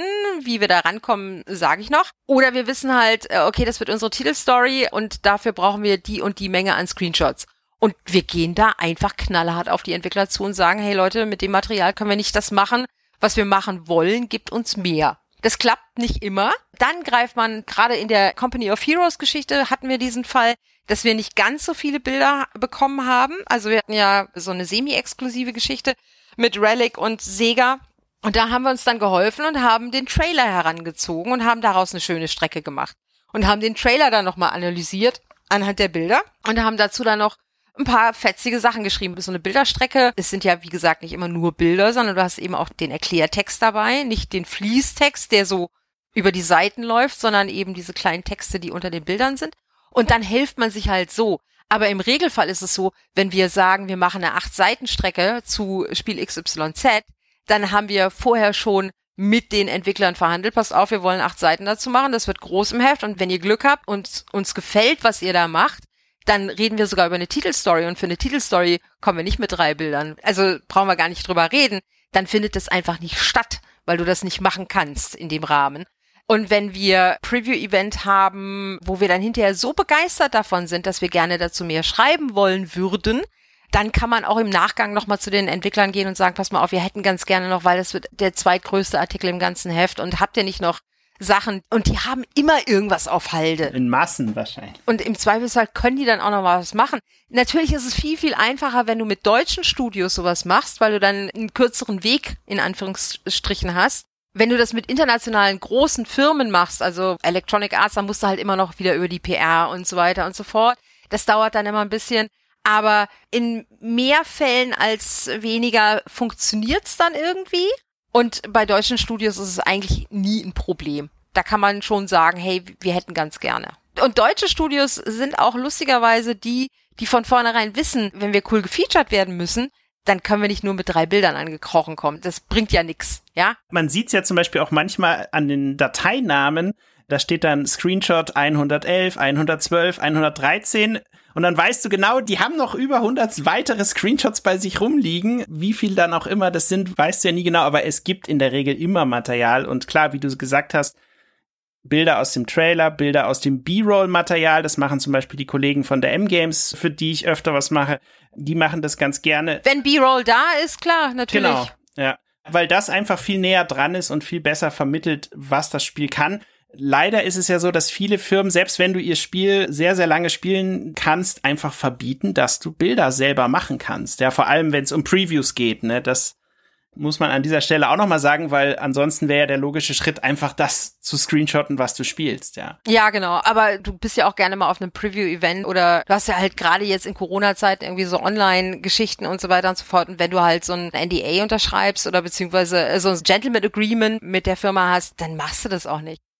Ja, Sönke, ich bin hier gerade am Sichten unserer vielen Fragen. Ich würde sagen, wir hüpfen direkt in den nächsten Block rein, weil wir haben noch so viel spannende Fragen und wir haben ja schon so ein bisschen über eure Arbeit bei der Gamestar gesprochen und auch Gamestar.de, wobei du sagst, du bist ja eher so bei Print aktiv und da haben wir auch noch so ein paar interessante Fragen. Auch wenn du jetzt bei Print bist, aber du kriegst ja mit, was bei Gamestar.de passiert, ne? Und da ist uns was aufgefallen während der Vorbereitung zur Folge, dass eure Screenshots gar keine Wasserzeichen haben. Oder zumindest so die aktuelleren. Warum denn nicht? Und habt ihr da irgendwie keine Angst, dass da irgendwelche Journalisten hingehen oder andere Medien und sich die einfach mopsen? Du, da musst du tatsächlich die Leute fragen, die das zu verantworten haben. Wir hatten früher Wasserzeichen. Hieß ein Großstand bei uns irgendwie GameStar drin, ja, so richtig fett. Ich weiß nicht, im Jahr 2021 sehe ich das persönlich nicht mehr so eng. Ich bin allerdings jemand, der sich, wenn dann, niemals woanders bedient. Also ich bediene mich nicht auf irgendwelchen anderen Webseiten. Also außer es ist mein-mmo.de, weil die gehören zu uns, bei denen kann ich nehmen, was ich will. Es sind offizielle Bilder, die halt vom Entwickler oder vom Publisher halt rausgegeben werden. Aber ansonsten findet das ausschließlich bei uns auf der Webseite statt, wo ich mir Bilder dann für Artikel und Berichterstattung zusammenhole. Du, keine Ahnung, warum das so ist. Ich habe damit kein Problem. Das haben wir irgendwann mal umgestellt, weil wir es hässlich fanden, glaube ich. Schlicht und ergreifend. Also nagel mich nicht fest, ich habe keine Ahnung. Das heißt, wenn ich jetzt als Journalist zum Beispiel mal irgendwie ein geiles Motiv finde und könnte vielleicht nett bei euch anfragen, wäre es vielleicht möglich, Nein. ein Bild zu bekommen. Das Nein. auch nicht. Also Nee. das wäre jetzt nicht so, dass ihr sagt, Nee. ja, nee, nimm mal. Das habe ich einmal gemacht mit dem Jörg Langer, irgendwie bei Gamers Global vor ganz vielen Jahren. Da habe ich irgendwie ein Bild gefunden zum Spiel und es gab da irgendwie nichts zu. Ich weiß nicht, was es war. Und da habe ich gesagt, weißt du was, ich rufe den jetzt einfach mal an. Und hab gesagt, du Jörg, das Bild wird mir total gut gefallen. Da meinte er, ist mir doch egal, mach, kannst du mitmachen, was du willst. Ohne Scheiß, ich glaube, wenn du anrufen würdest und fragen würdest, äh, kann ich das Bild haben, würde auch niemand sagen, nee, darfst nicht haben. Jetzt habe ich dich, jetzt rufe ich jedes Mal an. Nee, Petra, komm. ich bin's. Hier, du hast doch so ein tolles Bild gemacht, kann ich es auch verwenden? Ey, Benedikt, solange du in die Credits reinschreibst, hier irgendwie Bl- Quelle, Pipapo, ist da alles schicki. Eigentlich. Ah, okay, gut zu wissen, war ein interessantes Thema. Fragen kostet auch nichts vorher, ne? Also nicht, dass du jetzt immer deine Tests mit Bildern von uns bebilderst. Das will ich nun nicht, Benedikt. Ah, das wird der Community, glaube ich, auch sehr schnell auffallen. Nein, um Gottes Willen. Also dafür haben wir ja den Sönke, der macht ja alle Bilder eh. Äh, Dreimal übrigens die gleichen Bilder jeweils. Ja, ja. Aber jetzt, wo du es sagst, ich weiß gar nicht, warum wir kein Wasserzeichen drin haben. Das ist mal eine interessante Da haben wir jetzt was angestoßen, Sönke, Oh ne? je. Mm. Hätte ich die Frage nur weggelassen. Ah, ich habe eh keine Zeit, mich damit zu beschäftigen, weil äh, viel zu tun. Das glaube ich. ja, Sönke, hast du noch eine Frage? Ich glaube, wir haben es ja vorhin schon mal kurz angeteasert, aber vielleicht magst du selber auch noch mal eine Situation rauswählen. Hast du tatsächlich schon mal Leser von GameStar.de oder von der GameStar durch einen deiner Screenshots wirklich verärgert? Also, dass die wirklich total sauer waren? Das mag sein. Ich könnte mich aber jetzt an einen konkreten Fall nicht erinnern. Ich habe es ja eingangs gesagt, ich arbeite da jetzt auch schon ein paar Jahre. Und da ist viel passiert, aber mir fällt jetzt aktuell nichts ein, tatsächlich nein. Okay, und der umgekehrte Fall, dass du wirklich Screenshots hattest, wo du aktiv auch Leserfeedback nicht nur zu deinem Artikel, sondern wirklich zu den Bildern bekommen hast. Kriegst du nicht, kriegst du nicht, kriegst du nicht. Nee, nee, nee, kriegst du nicht. Du liest gerne toll geschrieben und so weiter und so fort, aber zu den Bildern kriegst du im Regelfall kein Feedback. Nee. Ich weiß es nicht warum, keine Ahnung. Ich finde, die Bilder sind mit das Wichtigste. Ich gucke mir ganz gerne einfach nochmal alte Artikel von mir an, gerne auch im Heft, wo ich weiß, da sind mir die Bilder besonders gut gelungen und der sieht einfach auch von der Verteilung, vom Lesefluss, von den Sonderkästen und wie ich das alles erklärt habe und welche Details da aufgegriffen worden sind und so weiter und so fort. Das gucke ich mir mal ganz gerne an. Aber ich habe, glaube ich, noch nie einen Kommentar zu, bah, das ist ja der geilste Screenshot der Welt bekommen. Mm. Eine Frage noch zu Gamestar.de da gibt's ja öfter mal oder ab und zu habe ich gesehen, so Screenshots mit so Schiebereglern ne, und habt ihr dann irgendwelche Situationen vorher, nachher. Wie kommt das denn bei den Lesern so an? Weil ich finde das ziemlich cool. Und plant ihr für die Zukunft noch weitere solcher Features oder ist das jetzt so ab und zu nur mal so, ja, jetzt passt's gerade? Wenn es sich anbietet. Ich finde das Feature auch irrsinnig toll. Es macht mir auch total Spaß, dann zu gucken, rechts, links, rechts, links, also gerne mal bei Grafik vergleichen oder sowas oder vorher, nachher, ne, also so ein bisschen wie, so sah sie aus, bevor sie in den Beauty-Salon ging und mir macht es wahnsinnig Spaß. Und klar, natürlich, wenn du brauchbare Features in dieser Form findest, du musst auch immer bedenken, funktionieren die auch mobile. Natürlich kannst du mehr im Internet benutzen als, gerade wenn du es auf dem Desktop benutzt, also wenn du Desktop-Seitenleser bist, dann wäre ja die Möglichkeit viel, viel größer, da noch irgendwelche aufwendigen Sachen einzubauen und so weiter und so fort. Aber ein ganz großer Teil der Leute liest halt mobile und du musst eben auch auf diesen kleinen Monitor Rücksicht nehmen und da kannst du nicht so großartige hippie-schnippi-Effektdinger da abfeiern, einfach deswegen, weil das Ding das nicht darstellen kann, dass du es erfassen kannst auf diesem kleinen Platz. Also, dass du vielleicht irgendwie auf irgendwas draufklickst und dann gibt's ein kleines Pop-up und da wird noch irgendwas Besonderes erklärt oder sowas. Das ist auf dem Desktop-Rechner cool, aber sobald du irgendwie was Kleines in der Hand hast, hört's halt auf, cool zu sein. Dann ist es im Zweifelsfall nur nervig. Aber die Entwicklung steht nicht still. Wir werden weiter. Wir haben unser eigenes Webdev-Team. Mal gucken, was sie sich noch alles ausdenken, wenn es notwendig ist. Es ist ja nicht so, als sei das ein Feature, was es noch nie vorher gab, aber wir müssen halt gucken, inwiefern wir das in die Usability unserer Webseite auch irgendwie unterbringen können, wenn es um Mobile geht, klar. Ja, Petra, lass uns noch kurz über Tools reden. Wir haben ja schon verschiedene angesprochen. Eins, was wir noch nicht angesprochen haben, was aber auch tolle Möglichkeiten bietet, ist das von Nvidia das Tool Ansel. Das kennst du sicherlich auch. Und da gibt's ja sogar die Möglichkeit, 360 Grad Screenshots zu machen. Und da wäre die Frage zum einen, hast du das Tool schon mal öfter benutzt? Und zum anderen, habt ihr schon mal auf GameStar.de 360 Grad Screenshots gezeigt? A, nein und B, nein. Nicht, dass ich wüsste zumindest. Kurz und knackig. ich finde 360 Grad Screenshots so cool das ist, aber so wirst du es ja nicht erleben. So erlebst du es ja nicht im Spiel. Das ist ein nettes äh, Technik-Gimmick. Weiß ich nicht, du gehst auf äh, Google Maps und willst den Ort angucken und dann fotografiert jemand so 360 Grad und hast in der Mitte hast du noch den Hut von dem Mann, der auf dem Berg steht. Es ist cool, aber gib mir einen 360 Grad Monitor, dann mache ich den 360 Grad Screenshot, der dann auch irgendwie ich möchte sagen, eine Aussage hat. Ja, ja ich glaube, in VR kann man die sich dann auch anschauen. Da schaut es schon mal deutlich interessanter aus, aber es hat halt nicht jeder, ne? Ja, VR ist übrigens auch so ein furchtbares Thema, was Screenshots angeht. Ich habe ja Gott sei Dank bisher nur ein Spiel testen müssen oder dürfen oder können. Half-Life Alex war das, oder? Genau. Das liebt der Sönke übrigens. Der liebt das. Es ist das beste Spiel seit VR. Nicht, dass ich eine Expertise hätte, weil nee, aber da triffst du den Nagel auf den Kopf. Ja, sagt Zönke auch, sagt Zönke auch schon seit langem. Ja. Oh, es ist so unfassbar gut. Warum reden wir jetzt nicht noch mal eine halbe Stunde über Alex? Weil wir noch so viel mit dir vorhaben heute. Genau, aber wie hast du da die Screenshots gemacht? Das ist, glaube ich, die entscheidende Frage. Das ist ja billig bei Alex. Du hast ja den Zuschauermodus bei Alex, das ist ja das Fantastische. Und daraus nimmst du einfach die Screenshots. Das ist jetzt nun keine Kunst, finde ich. Okay, weil ich finde in VR, also auf der PlayStation zum Beispiel hast du das Problem, wenn du sie screenshottest, dann macht die PlayStation VR-Screenshots. Half-Life Alex gibt's jetzt nicht auf PlayStation, aber nur als Beispiel. Und die sind viel zu klein. Also wenn du die ja, dann auch von der PlayStation runterkopierst, total winzig. Ich glaube, das größte Problem bei VR-Screenshots ist, du kannst ja dieses Erlebnis VR in einem Screenshot eigentlich überhaupt nicht zeigen. Das ist die große Schwierigkeit und da dann Szenen zu finden, die das zumindest im Ansatz irgendwie transportieren und die vielleicht auch wirklich die Hände dann genau in der Situation zeigen, wo du dann auch beide Hände siehst und nicht eine Hand hinterm Rücken und die andere vorne und der Betrachter des Screenshots weiß überhaupt nicht, okay, was macht der da jetzt eigentlich gerade? Das finde ich ist so die größte Challenge bei VR eigentlich, aber wenn du ein Video von dem Ganzen hast, dann holst du dir halt da die besten Sachen raus. Ja, genau. Und das war halt so clever auch von Valve, dass sie eben diesen Spectator-Mode in Anführungsstrichen da reingebaut haben für Menschen, die das dann irgendwie streamen wollten oder so. Saugeil. Saugeil. Leute, spielt Half-Life Alex. Bene, du vor allem. Du musst es unbedingt. Boah, ich krieg das jedes Mal erzählt, ey. Ja, es wird Zeit. Aber wir driften total ab. Wir hatten noch so viele Fragen. Wir müssen mal so ein bisschen verkürzen, weil wir wollten mit dir noch mal ein bisschen über Screenshots als Kunstform sprechen. Wir hatten ja vorhin schon diese Webseite deadendthrills.com so kurz mal erwähnt.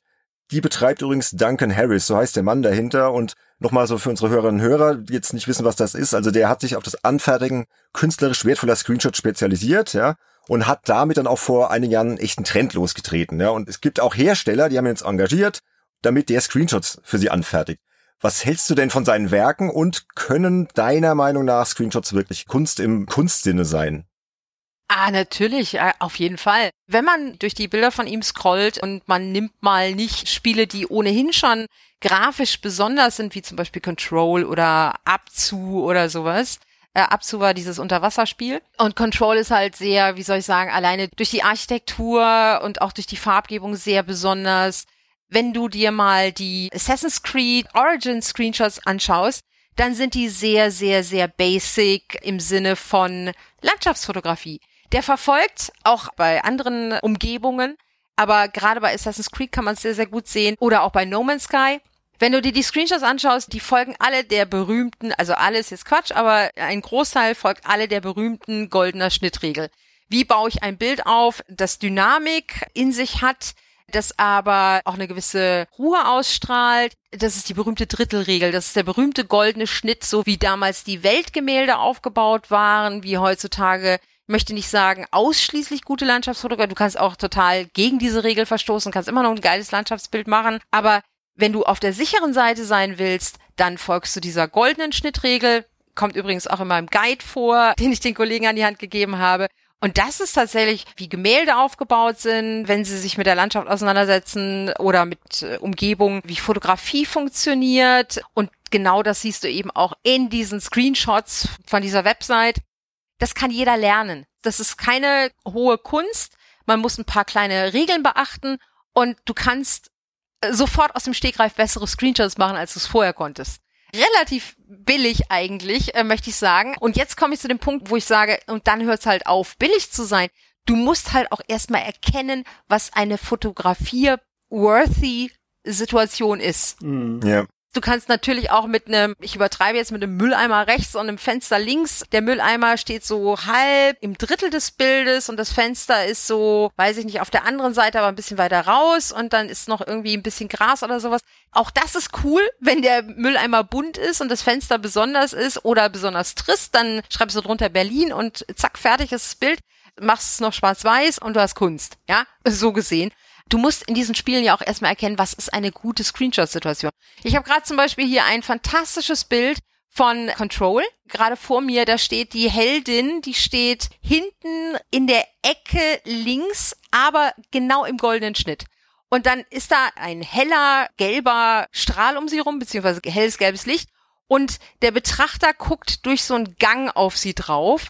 Und dann schweben noch eben diese Figuren darum der Lichtpunkt und die Position von der Heldin machen dieses Bild und diese Sichtflucht, die man so in die Tiefe des Raumes hat. So funktioniert ein geiles Bild, aber man muss es halt auch erstmal sehen, mhm. wenn man dieses Spiel spielt. Wow, hier an der Stelle kann ich ein hammergeiles Bild machen. Und das ist die Kunst daran, zu erkennen in diesem Spiel, wo kann ich solche ja. Bilder machen und die Bilder selber dann zu machen, ist gar nicht so wahnsinnig, wahnsinnig schwierig, wenn man halt so ein paar Regeln beherrscht und hinterher so weit beherrscht, dass man sie clever brechen kann. Und das ist die Kunst hinter den Bildern.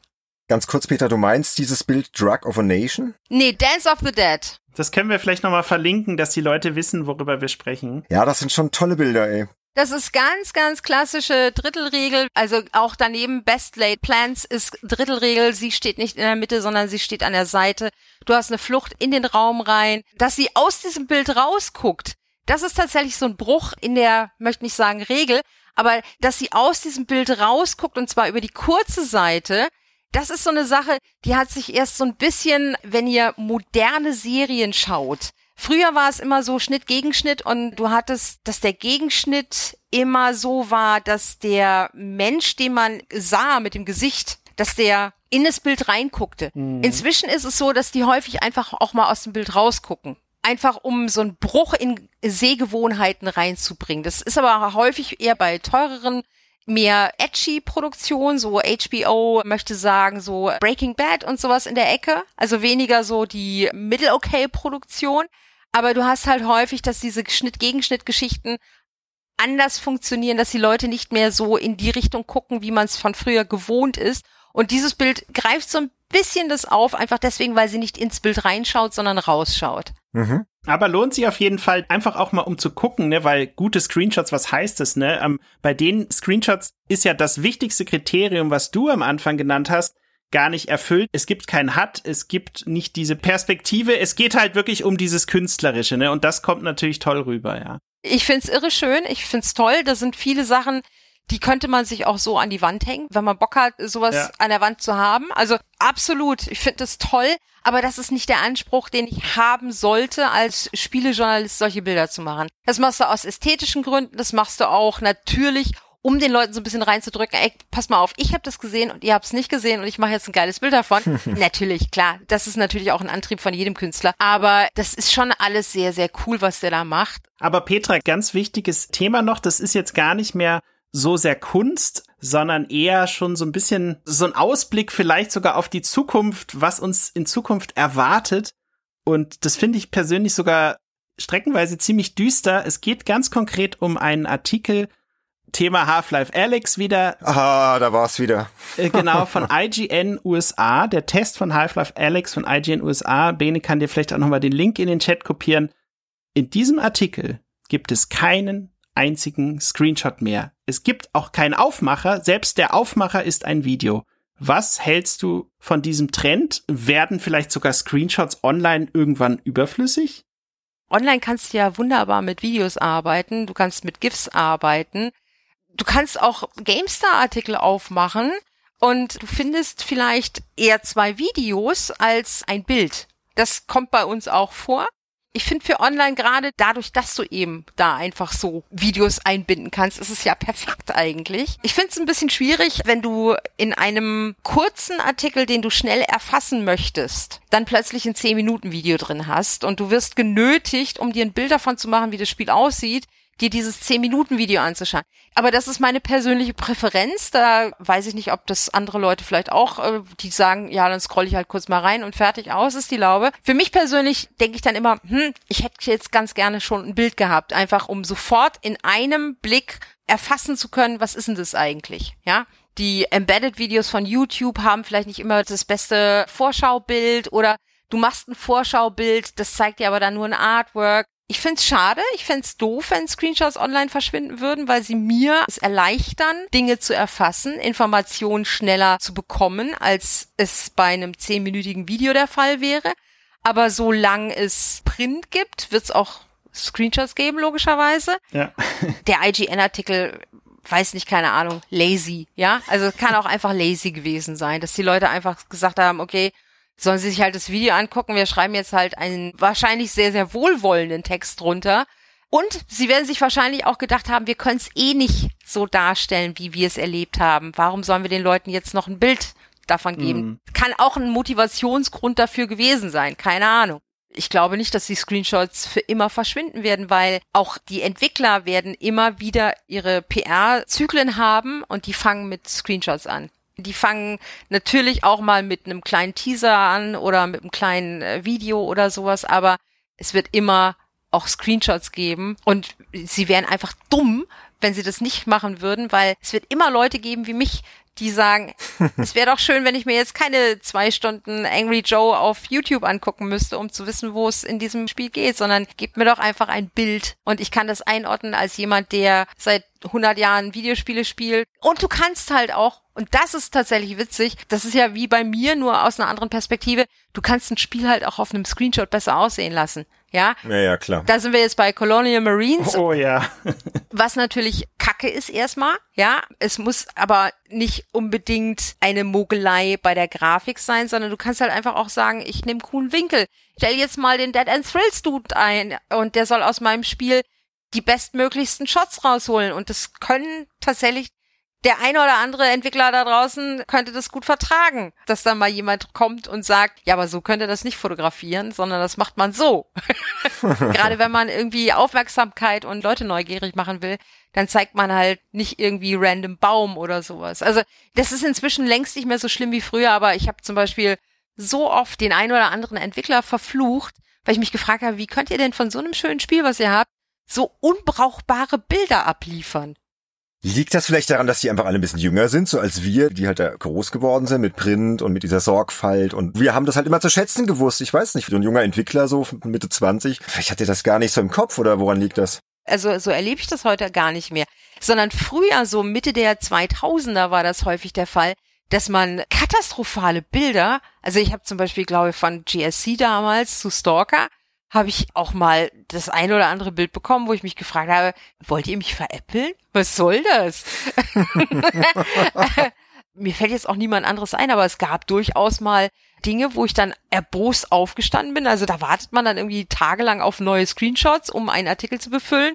Und dann bekommst du dann halt Bilder, wo du denkst, das hat doch der Praktikant aus der Poststelle zwischen dem ersten und dem zweiten Frühstück gemacht. Das kann sich doch sonst niemand erklären. Ihr müsst doch gescheite Bilder von euren Spielen machen können. Naja, aber das Problem ist tatsächlich nicht mehr so groß wie früher. Heutzutage kann die Abteilung oder wer auch immer dann dafür bei den einzelnen Entwicklern zuständig ist, die können das schon inzwischen und zwar sehr, sehr gut. Einfach deswegen, wir wachsen ja mit den Medien und wir wissen ja, was wir machen können. Und dieses äh, Dead and Thrills ist natürlich nur die hohe Kunst. Selbst Bilder da drunter sind ja immer noch gut, rein von der Qualität her. Bei ganz vielen Bildern von dieser Webseite würde ich sagen, na ja, Ne, also das Spiel zeigt es mir jetzt nicht unbedingt so, wie ich es gerne hätte oder so, oder es vermittelt mir jetzt nicht unbedingt den besten Eindruck von dem Spiel, dass ich mir ein Bild vom Rest machen könnte. Aber das ist ja auch gar nicht die Absicht von dieser Webseite, sondern diese Webseite will ja tatsächlich Kunst sein. Aber glaubst du denn, es gibt noch irgendwie Raum für Screenshots, auch im Spielejournalismus, dass sich das noch irgendwo weiterentwickeln kann? Oder sind wir jetzt einfach schon so weit, auch durch die ja, aktuellen Tools, das bleibt jetzt so, ja. Das liegt so am Redakteur, was er rausholt, oder kann sich das Format noch irgendwie weiterentwickeln? Inwiefern sollte es sich denn weiterentwickeln? Das frage ich dich. nee, aber welche Ansprüche hättest du denn an Screenshots? Ich meine, wenn du aus der journalistischen Ecke kommst, zum einen musst du dann teilweise bei Previews eben mit Screenshots arbeiten, die mh, hm, jetzt vielleicht schöner sind oder leerer sind, ja, was ja auch gerne genommen wird, sind halt leere Atmoshots. Hier guckt unsere Landschaft und du kannst aber nichts einordnen da drin. Die sind zwar alle schön, aber die sagen auch nicht viel aus. Das mhm. ist quasi das hässlich von 2021. Nur, dass es nicht hässlich ist, sondern eben aussagelos. Und auf der anderen Seite hast du eben den Anspruch, den ich an ein Bild habe, der wird sich auch in zehn Jahren nicht geändert haben. Einfach deswegen, weil das Medium, wenn es sich nicht signifikant ändern sollte, immer noch ein visuelles ist und ich versuche den Leuten mittels von Bildern zu vermitteln, was das für ein Spiel ist und was das leisten kann und wo es Besonderheiten hat und worauf sie achten müssen, um ihnen eine Kaufentscheidung zu geben. Wir reden jetzt die ganze Zeit nur von Tests oder eben bei einem Report einen Report so zu bebildern, dass die Leute eine Idee haben, wenn Petra irgendwie oder wenn Harald Frenkel oder keine Ahnung über irgendein kryptisches Spiel aus dem letzten Jahrhundert redet, dass man dazu ein Bild hat, damit die Leute wissen ungefähr, wie hatten das damals ausgesehen. Also was ich mir noch vorstellen könnte, jetzt wo wir drüber sprechen, man muss sich nur mal die Supermarkt-Prospekte oder die Prospekte von Lego und Playmobil anschauen und da ist es tatsächlich so, die haben ja alle meistens eine Verbindung mit einer Augmented Reality App und dann hältst du wirklich dein Smartphone auf dieses Lego Auto, was du als Foto siehst und siehst es kurz danach als 3D-Modell und das ist schon richtig cool. Und das könnte ich mir zum Beispiel auch bei Spielezeitschriften vorstellen, die dann sagen, okay, hier ist der Screenshot von dieser Szene aus Call of Duty, da kommt irgendwie dieser Hubschrauber vorbei, da hältst du einfach das Handy drauf und plötzlich siehst du in deinem Handy das 3D-Modell vom Hubschrauber, kannst um das herumgehen, fände ich persönlich richtig geil, hat aber noch keiner, glaube ich, gemacht, ja. Ja, aber weißt du, was das für ein scheiß Aufwand ist? Ist ein mega Aufwand, aber ja. es ist eine mögliche Evolutionsstufe, die man gehen könnte. Die andere, die ich mir vorstellen könnte, ist, wir sprechen jetzt von der Zukunft, ja, du hast irgendeine so futuristische Brille auf, die aber aussieht wie eine normale Brille und dann scannst du einen QR-Code und plötzlich bist du in diesem Screenshot mittendrin und siehst die Szene und kannst dich frei umschauen. Du kannst nicht spielen, aber du kannst dich in dieser Szene frei umschauen. Das fände ich zum Beispiel auch richtig geil. Aber klar, der Aufwand steht nicht zur Diskussion, ja. Momentan wäre der Aufwand irrsinnig groß, aber bedenke, wir kommen aus einer Zeit, wo man für Screenshots noch Fotoapparat vor einen Monitor halten musste, vor einen Röhrenmonitor wohlgemerkt. und wir sind jetzt schon ein bisschen weiter, würde ich behaupten, und wer weiß, was die nächsten 10, 12, 30, 40 Jahre bringen. Wir sind gespannt und harren der Dinge, die da kommen. Aber jetzt kommen wir endlich dazu, wo ich mich schon die ganze Zeit drauf freue. Irgendein Quiz, oder? Also hier kann man nichts gewinnen außer Ruhm und Ehre. Genau, und, und Spaß und überhaupt, ne? Also wir nennen es Assoziationsspiel. Ich erkläre mal ganz kurz, wie es funktioniert. Ich bin ja auch so wach dafür. Ich weiß, ich weiß. Ich hoffe, wir haben dich jetzt ein bisschen aufgeweckt mit unserer Fragerei und unseren Visionen und dem ganzen Screenshot-Ding. Das hat jetzt nichts direkt mit Screenshots zu tun. Wir wollen dich noch so ein bisschen kennenlernen, auch für unsere Hörerinnen und Hörer da draußen. Ja? Und ich habe jetzt mal so ein bisschen gestalkt und einfach mal so ein bisschen über dich recherchiert und wir haben 15 Begriffe rausgefunden. Wir werden die jetzt abwechselnd nennen, immer ein Ich, dann der Sönke und so weiter. Und deine Aufgabe ist es wirklich ganz spontan darauf zu antworten, möglichst kurz und knapp. Es kann ein Wort sein, kann auch ein knapper Satz sein. Vielleicht wollen wir auch noch irgendwas wissen, dann darfst du auch gerne noch mehr sagen. Wichtig ist spontan. Also denk nicht groß drüber nach, hau einfach raus. Okay. Wenn mir nichts einfällt, sage ich weiter. Ist eigentlich verboten weiter. Okay. weiter darfst du nicht sagen, sonst musst du was anderes einfallen lassen. Elefant. Zum Beispiel, ja. Ja. Und wir können mal einen Probedurchgang machen. Wir fangen ganz simpel an, ja, dass du es verstehst. Ich sage GameStar und du sagst Ähm, Job. sehr gut. Ja, Genau kurz, so. knackig, knapp. Wunderbar. Perfekt. Wir legen los. Begriff Nummer eins. Sag nochmal GameStar. Nee, hatten wir ja schon. Das war ja nur der Probedurchgang. Jetzt, jetzt, Ah, komm, jetzt. sag nochmal GameStar. Na gut, einmal noch. GameStar. Bestes Printmagazin Deutschlands. Oh. Gut, diese Überzeugung ist wichtig. Da merkt man die Leidenschaft. wir wollen jetzt nicht widersprechen, ne? Auch wenn wir manchmal für ein anderes Printmagazin auch Deutschlands schreiben, aber lassen wir Auch das, das, alles. ist okay. Auch Das ist auch okay und überhaupt. Jetzt kommt der erste echte Begriff. Fotografie. Hobby, Liebe, Leidenschaft. Sehr gut. Nächster Begriff, gute Musik. Hab ich viel gute Musik in meiner Playliste und höre ausschließlich gute Musik. Ich möchte ausführen, ich bin ein Vielhörer, ich kann viele Stilrichtungen hören, bis auf Schlager, da wird schwierig. Aber ich kann Jazz hören, ich kann Metal hören, ich kann Elektronik kann ich sehr gut hören, aber auch nur gute Elektronik. Es gibt beschissene Elektronik und sehr gute Elektronik und ich höre, wie ich glaube, nur ausschließlich gute Elektronik. Aber wer sich dafür interessiert, der möge mir einfach auf Spotify folgen. Ah, okay. Das können wir ja noch verlinken, ne? Ich hatte auch gesehen, dass du auf Twitter hattest du irgendwas gepostet hier von Ja, genau. gute Musik und dann hast du da diverse Videos reingepackt und so und da habe ich das nämlich gesehen, ja. Okay, also wer da Lust hat, einfach mal Petra ein bisschen folgen und wird alles noch verlinkt in den Shownotes. Gut. Nächster Begriff. Drei Lieblingsspiele. Mass Effect 1, ich betone 1. Das erste Thief, also Dark Project. Und, uh, jetzt wird's schwierig. Was nehme ich? Es sind so viele. Darf ich mehr als drei? Nein. Nee. Ähm, Nein, es sind genau drei. dann nehme ich mal nicht das Offensichtliche, sondern ich nehme, ähm, oh, oh, oh, Portal. Das ist eine gute Wahl. Das finde ich gut. Ja. Lieblingsgetränk. Oh Gott, Lieblingsgetränk. Ähm, bayerisches Bier. Nächster Begriff. Spielewertung. Notwendig, aber nervig. Ey, da stimme ich dir sowas von zu. Ja, mhm, ja. Nächster Begriff. Jörg Langer. mein ehemaliger Chefredakteur von 2000, wann habe ich angefangen? Bis zur Ausgabe 10 2004. Ja, Jörg Langer. Nächster Begriff. Natur. Mm, Rückzugsort, viel zu selten da in letzter Zeit, obwohl hier unfassbare Natur drumherum ist. Ich bin ja jüngst erst, was heißt jüngst, das ist jetzt auch schon über ein Jahr her, von Bayern nach Hessen gezogen, weil der Partner hier wohnt und der Partner hier Nachwuchs hat. Das heißt, die Option, dass er zu mir zieht, gab's gar nicht. Und dann habe ich bei GameStar nachgehorcht. Wir hatten schon einen Präzedenzfall, dass jemand für immer ins Homeoffice gegangen ist. Dann habe ich gefragt, wie sieht's denn aus? Kann ich das auch? Und dann äh, sagt man mir so, ja klar, wir gucken erstmal, wie es läuft, aber warum nicht? Und dann kam Corona Und jetzt hat sich herausgestellt, dass bei allen gut läuft im Homeoffice. Und ich wohne halt hier im Vogelsbergkreis, heißt es. Es ist äh, Naturschutzgebiete, rechts, links, oben, unten, alles voll damit.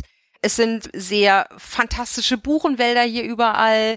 Es äh, sind unfassbar viel mehr Wildtiere hier in freier Natur unterwegs, die man so einfach nebenbei sieht, als ich das aus Bayern, aus der Gegend, wo ich herkomme, kenne. Na klar, wenn man weiter in Richtung Alpen fährt und so nicht so in den Touri-Hochburgen sich aufhält und so weiter und so fort, sieht man sowas natürlich auch oder in Richtung Bayerischer Wald oder sowas.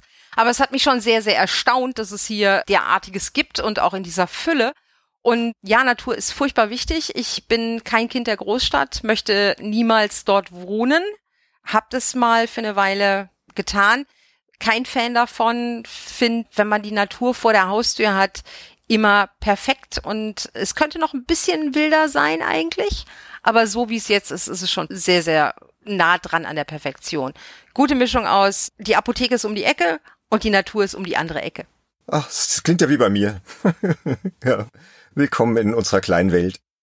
Nächster Begriff auch mit N, aber völlig anders, nämlich Netflix. Ja, hm, Netflix. Irrsinnig begeistert, als es plötzlich da war. Bin immer noch sehr begeistert, dass es da ist und was es einem bietet. Ich bin aber aktuell ein bisschen Netflix müde, wenn ich ehrlich sein soll. Und das habt ihr vielleicht auch irgendwie mitbekommen. Ich schaue gerade wahnsinnig viele Dokumentationen. Ich habe es in der letzten Games da geschrieben. Ich wüsste nicht, wie ihr das mitbekommen solltet. Ihr lest sie ja nicht. Äh, Doch, gelegentlich. Online aber, ich gebe es zu. Bin jetzt ein bisschen zur ARD, ZDF wieder nicht konvertiert. Ich gucke natürlich nach wie vor Netflix. Aber bin gerade sehr, sehr froh, dass ich auch mal wieder ein bisschen mehr bodenständigen Kram konsumiere, als die nächste edgy Superserie mit äh, voll geiler CGI und schrägen Figuren, die bunte Sachen tragen. Und ich guck gerade furchtbar viel Tatort. Ach, das macht meine Frau auch, aber da nehme ich mir dann immer frei. Da gehe ich lieber zocken. Oh, da könnte man jetzt auch lange drüber sprechen. Ich finde ja die Qualität, hm, sie schwankt, sagen wir es mal so. Weites Feld. Gut, wie kommen wir zum nächsten Begriff? Ich mach's kurz und schmerzlos. Steam Deck. Ja, wir werden sehen. Mehr kann ich dazu nicht sagen. Also, keine Ahnung.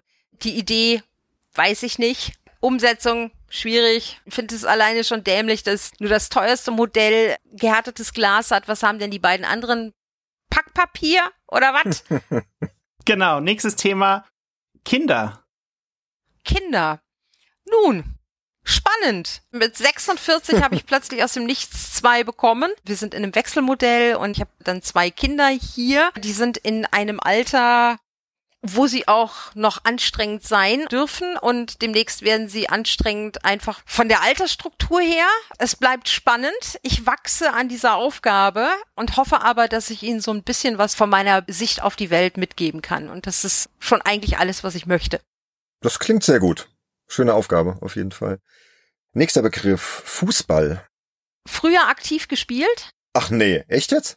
Ja, ja früher aktiv gespielt, allerdings in dem Moment, in dem ich in die reine Mädchenmannschaft hätte wechseln müssen, wollte ich nicht mehr. War lange Jahre glühender Fan vom ersten FC Köln. Habe sogar deutsche Meisterschaften mit dem erlebt. Ja, also ich glaube, es war eine. Das ist aber auch schon länger her. Und das letzte Mal beim Fußball habe ich geweint, als äh, Franz Beckenbauer 1990 nach dem Spiel in Italien in Rom übers Feld gegangen ist. Das war das letzte Mal, dass ich beim Fußball geweint habe. Ach, das war noch Zeiten, ne? Da war der Fußball aber auch noch in Ordnung, so die Fußballwelt und so. ja, nächster Begriff, Podcasten. Podcasten selber finde ich gut, bin aber kein großer Podcast-Hörer. Lieblingsessen.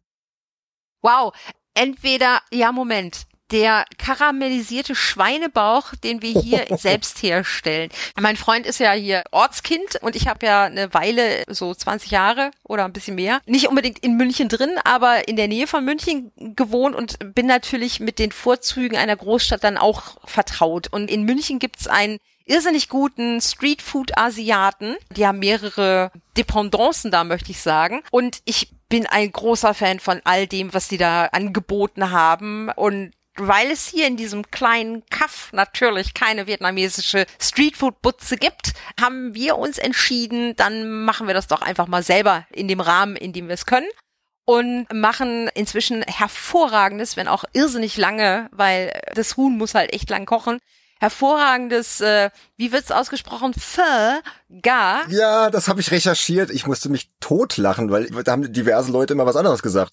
Kannst du es bitte nochmal wiederholen? Wie spricht man es aus? Pho. Pho, Ga. Ja, genau. Ich glaube so ähnlich. ja. Aber ich glaube, hierzulande dürfen wir auch einfach Faux Gar sagen, ohne dass man uns des Landes verweist. Und karamellisierter Schweinebauch. Auch irrsinnig super, irrsinnig lecker, irrsinnig toll. Aber ich glaube, letzteres ist dann doch mein Favorit. Auch wenn das Essen von dem Pho einfach deswegen viel, viel spannender ist, weil du das eben in diesen großen Schüsseln hast und dann hast du diese ganzen Zutaten da drin und dann hast du die Stäbchen in der Hand und das ist irgendwie mehr noch Eventessen als karamellisierter Schweinebauch mit Reis. Trotzdem, aktuell ist es der karamellisierte Schweinebauch. Und alles, was meine Mama kocht. So, falls die zuhören super. sollte. Sehr gut, da freut sie sich. Nächster Begriff, Valorant. Die coolen Kids sagen Valorant. Oder Valorant, Valorant, Valorant. mein aktuelles Lieblingsspiel, wenn es um Multiplayer geht. Irrsinnig gut, irrsinnig cool. Am Anfang dachte ich so, ach du liebe Zeit, es ist ja furchtbar. Overwatch meets Counter-Strike und alles so halbgar. Und dann habe ich's gespielt, weil irgendjemand bei uns in der Redaktion gesagt hat, ey Petra, magst du mal einen Test machen? Hier Valorant. Und ich so, aber der Phil, ja, der ist im Urlaub. Und ich so, ah, äh, okay, dann mache ich's. und seitdem bin ich hart drauf hängen geblieben und ich weiß nicht, wie viel Kohle ich schon in Skins investiert habe da. Darf man auch keinem erzählen. Und ich halte das für einen Geniestreich. So. Dann hast du es jetzt fast geschafft und auch mit Bravour gemeistert, aber der letzte Begriff kommt noch. Und wenn du unseren Podcast hören würdest, was du wahrscheinlich nicht tust, hast du ja schon gesagt, du hörst nicht so viel, dann wüsstest du, was jetzt kommt. Games Insider. Das ist so ein Podcast, auf den hat mich der Benedikt neulich angesprochen. Den Benedikt kenne ich jetzt schon ewig lang. Der hat schon echt lange für die GameStar als Freier früher gearbeitet. Und ich habe immer Probleme gehabt, seinen Namen zu schreiben. Irgendwann hat er ja geheiratet und hat so einen Doppelnamen ja, angenommen. Ja. Und es war so, what? Wie, wie wird denn das jetzt geschrieben? Ach, ich musste immer nachgucken, ich musste immer nachgucken, wenn er dann Artikel abgegeben hatte und dann eben nicht reingeschrieben hat, äh, von wem der Artikel war. Das machen manchmal Leute, die vergessen dann oben reinzuschreiben von und da musste ich immer im Internet nachgucken, wie heißt der denn jetzt? Meine Güte. Und ich glaube, der Benedikt macht mit so ein paar Leuten, macht er so ein, so ein, äh, so ein Podcast. Das ist so eine ganz, also es ist quasi so ein Hörbuch nur ohne Handlung. Oder das ist so, Leute unterhalten sich über Gott und die Welt und dann nehmen die das auf und dann stellen die das ins Netz. Und der Benedikt macht sowas jetzt äh, mit noch ein paar anderen Leuten und ich glaube, das heißt Games Insiders. Und ich glaube, da warst du gerade zu Gast. Und ja. Sehr viel spannende Sachen erzählt. Also war eine tolle Folge. Hat richtig Spaß gemacht. Fein, fein. Hat mir auch Spaß gemacht. Und ich hätte nicht gedacht, dass man so viel über Screenshots sprechen kann. Und ich glaube, wir hätten noch ewig weiterlabern können. Aber wir müssen jetzt leider mal zum Ende kommen, so schön es auch ist. Wir gehen jetzt in die Abmoderation rein. Da darfst du uns gerne noch kurz beiwohnen. Ich würde gern unsere Hörerinnen und Hörer da draußen mal bitten, gebt uns doch gerne mal Feedback zur Folge und erzählt uns mal so, was ihr über Screenshots im Spielejournalismus denkt, ob das für euch überhaupt wichtig ist, auch so Punkte, über die wir heute gesprochen haben, fällt euch das überhaupt auf, diese Arbeit, oder schaut ihr euch lieber Videos mittlerweile an und denkt euch, ach komm, mir alles wurscht, könnt ihr uns ja einfach mal erzählen, kommt gerne auf unseren Discord-Server oder kontaktiert uns wie gehabt über Social Media, schreibt uns eine Mail und so weiter. Ihr könnt uns jederzeit kontaktieren. Alle Kontaktmöglichkeiten findet ihr auf www.spielejournalist.de. Und jetzt fehlt noch irgendwas, Sönke. Ja, an dieser Stelle natürlich immer nochmal das große Dankeschön an alle, die uns bei Patreon oder Steady unterstützen, die sich dort natürlich dann auch auf exklusive reguläre Folgen freuen können. Und wir nennen ja auch diese Personen hier bei uns in der Sendung. Das ist jetzt der Stand 29. Juli 2021, nur dass man das nochmal zuordnen kann. Und das wären zum einen mal die Super Insider, die mit 25 Euro dabei sind. Das ist der Toni Petzold, Christian Rode, Pascal Turin, Sascha Steady at nobwood.de und S. Paul. Also vielen Dank an euch. Und natürlich auch danke an die Leute aus der spendablen Insiderklasse. Das ist der Marco LTV Quero, Marcel Häseler und Christian Reitemeyer. Vielen Dank an euch. Und dann haben wir natürlich noch die einflussreichen Insider. Das ist der Steffen Henne, Christian Wilken, Matthias Peitz, Sebastian Essner, Nick Stabel, Sebastian Hamers, JPS, Dennis Klühn, Falkener, Sergei Wettstein, Fabian Polkin, Tim Hildebrandt und The Dudelino. Also vielen Dank auch an euch und natürlich auch an alle, die in kleineren Unterstützerklassen dabei sind. Das ist ganz großartig und da freuen wir uns natürlich auch ganz speziell über euer Feedback, eure Ideen auch nochmal, was ihr so von der Sendung haltet, weil ihr ja auch schon mit am längsten dabei seid. Und der Bene hat natürlich für euch auch nochmal einen kurzen Teaser, was euch in der nächsten Folge erwartet. Natürlich, das ist nämlich Folge 36, die wird erscheinen am Freitag, den 8. Oktober 2021 im offenen Feed, so wie diese Folge hier. Und das Thema wird sein, Arbeitstitel Spiele, die uns positiv überrascht haben. Und zwar vor allem im Job natürlich. Aber auch nicht nur, weil der Andy, der heute nicht dabei war, der besteht da nämlich auf ein bestimmtes Spiel. Er sagt davon, ja, das ist zwar schon alt und so, aber ohne dieses Spiel wäre er nie so zu dem Spielejournalisten geworden, der er ist. Was auch immer das jetzt heißt. Ich lasse mich mal überraschen, lasst euch auch überraschen. Und ja, dann bleibt mir eigentlich noch zu sagen, vielen Dank an die Runde, vielen Dank Petra, vor allem an dich für deine Geduld und deine reflektierten Antworten und auch vielen Dank Sönke, der hier einen Großteil der Folge vorbereitet hat. Und vielen Dank an alle da draußen fürs Zuhören. Und dann würde ich sagen, bleibt alles stabil. Bis bald und macht's gut. Macht's gut. Danke. Tschüss. Tschüss. Ciao, ciao.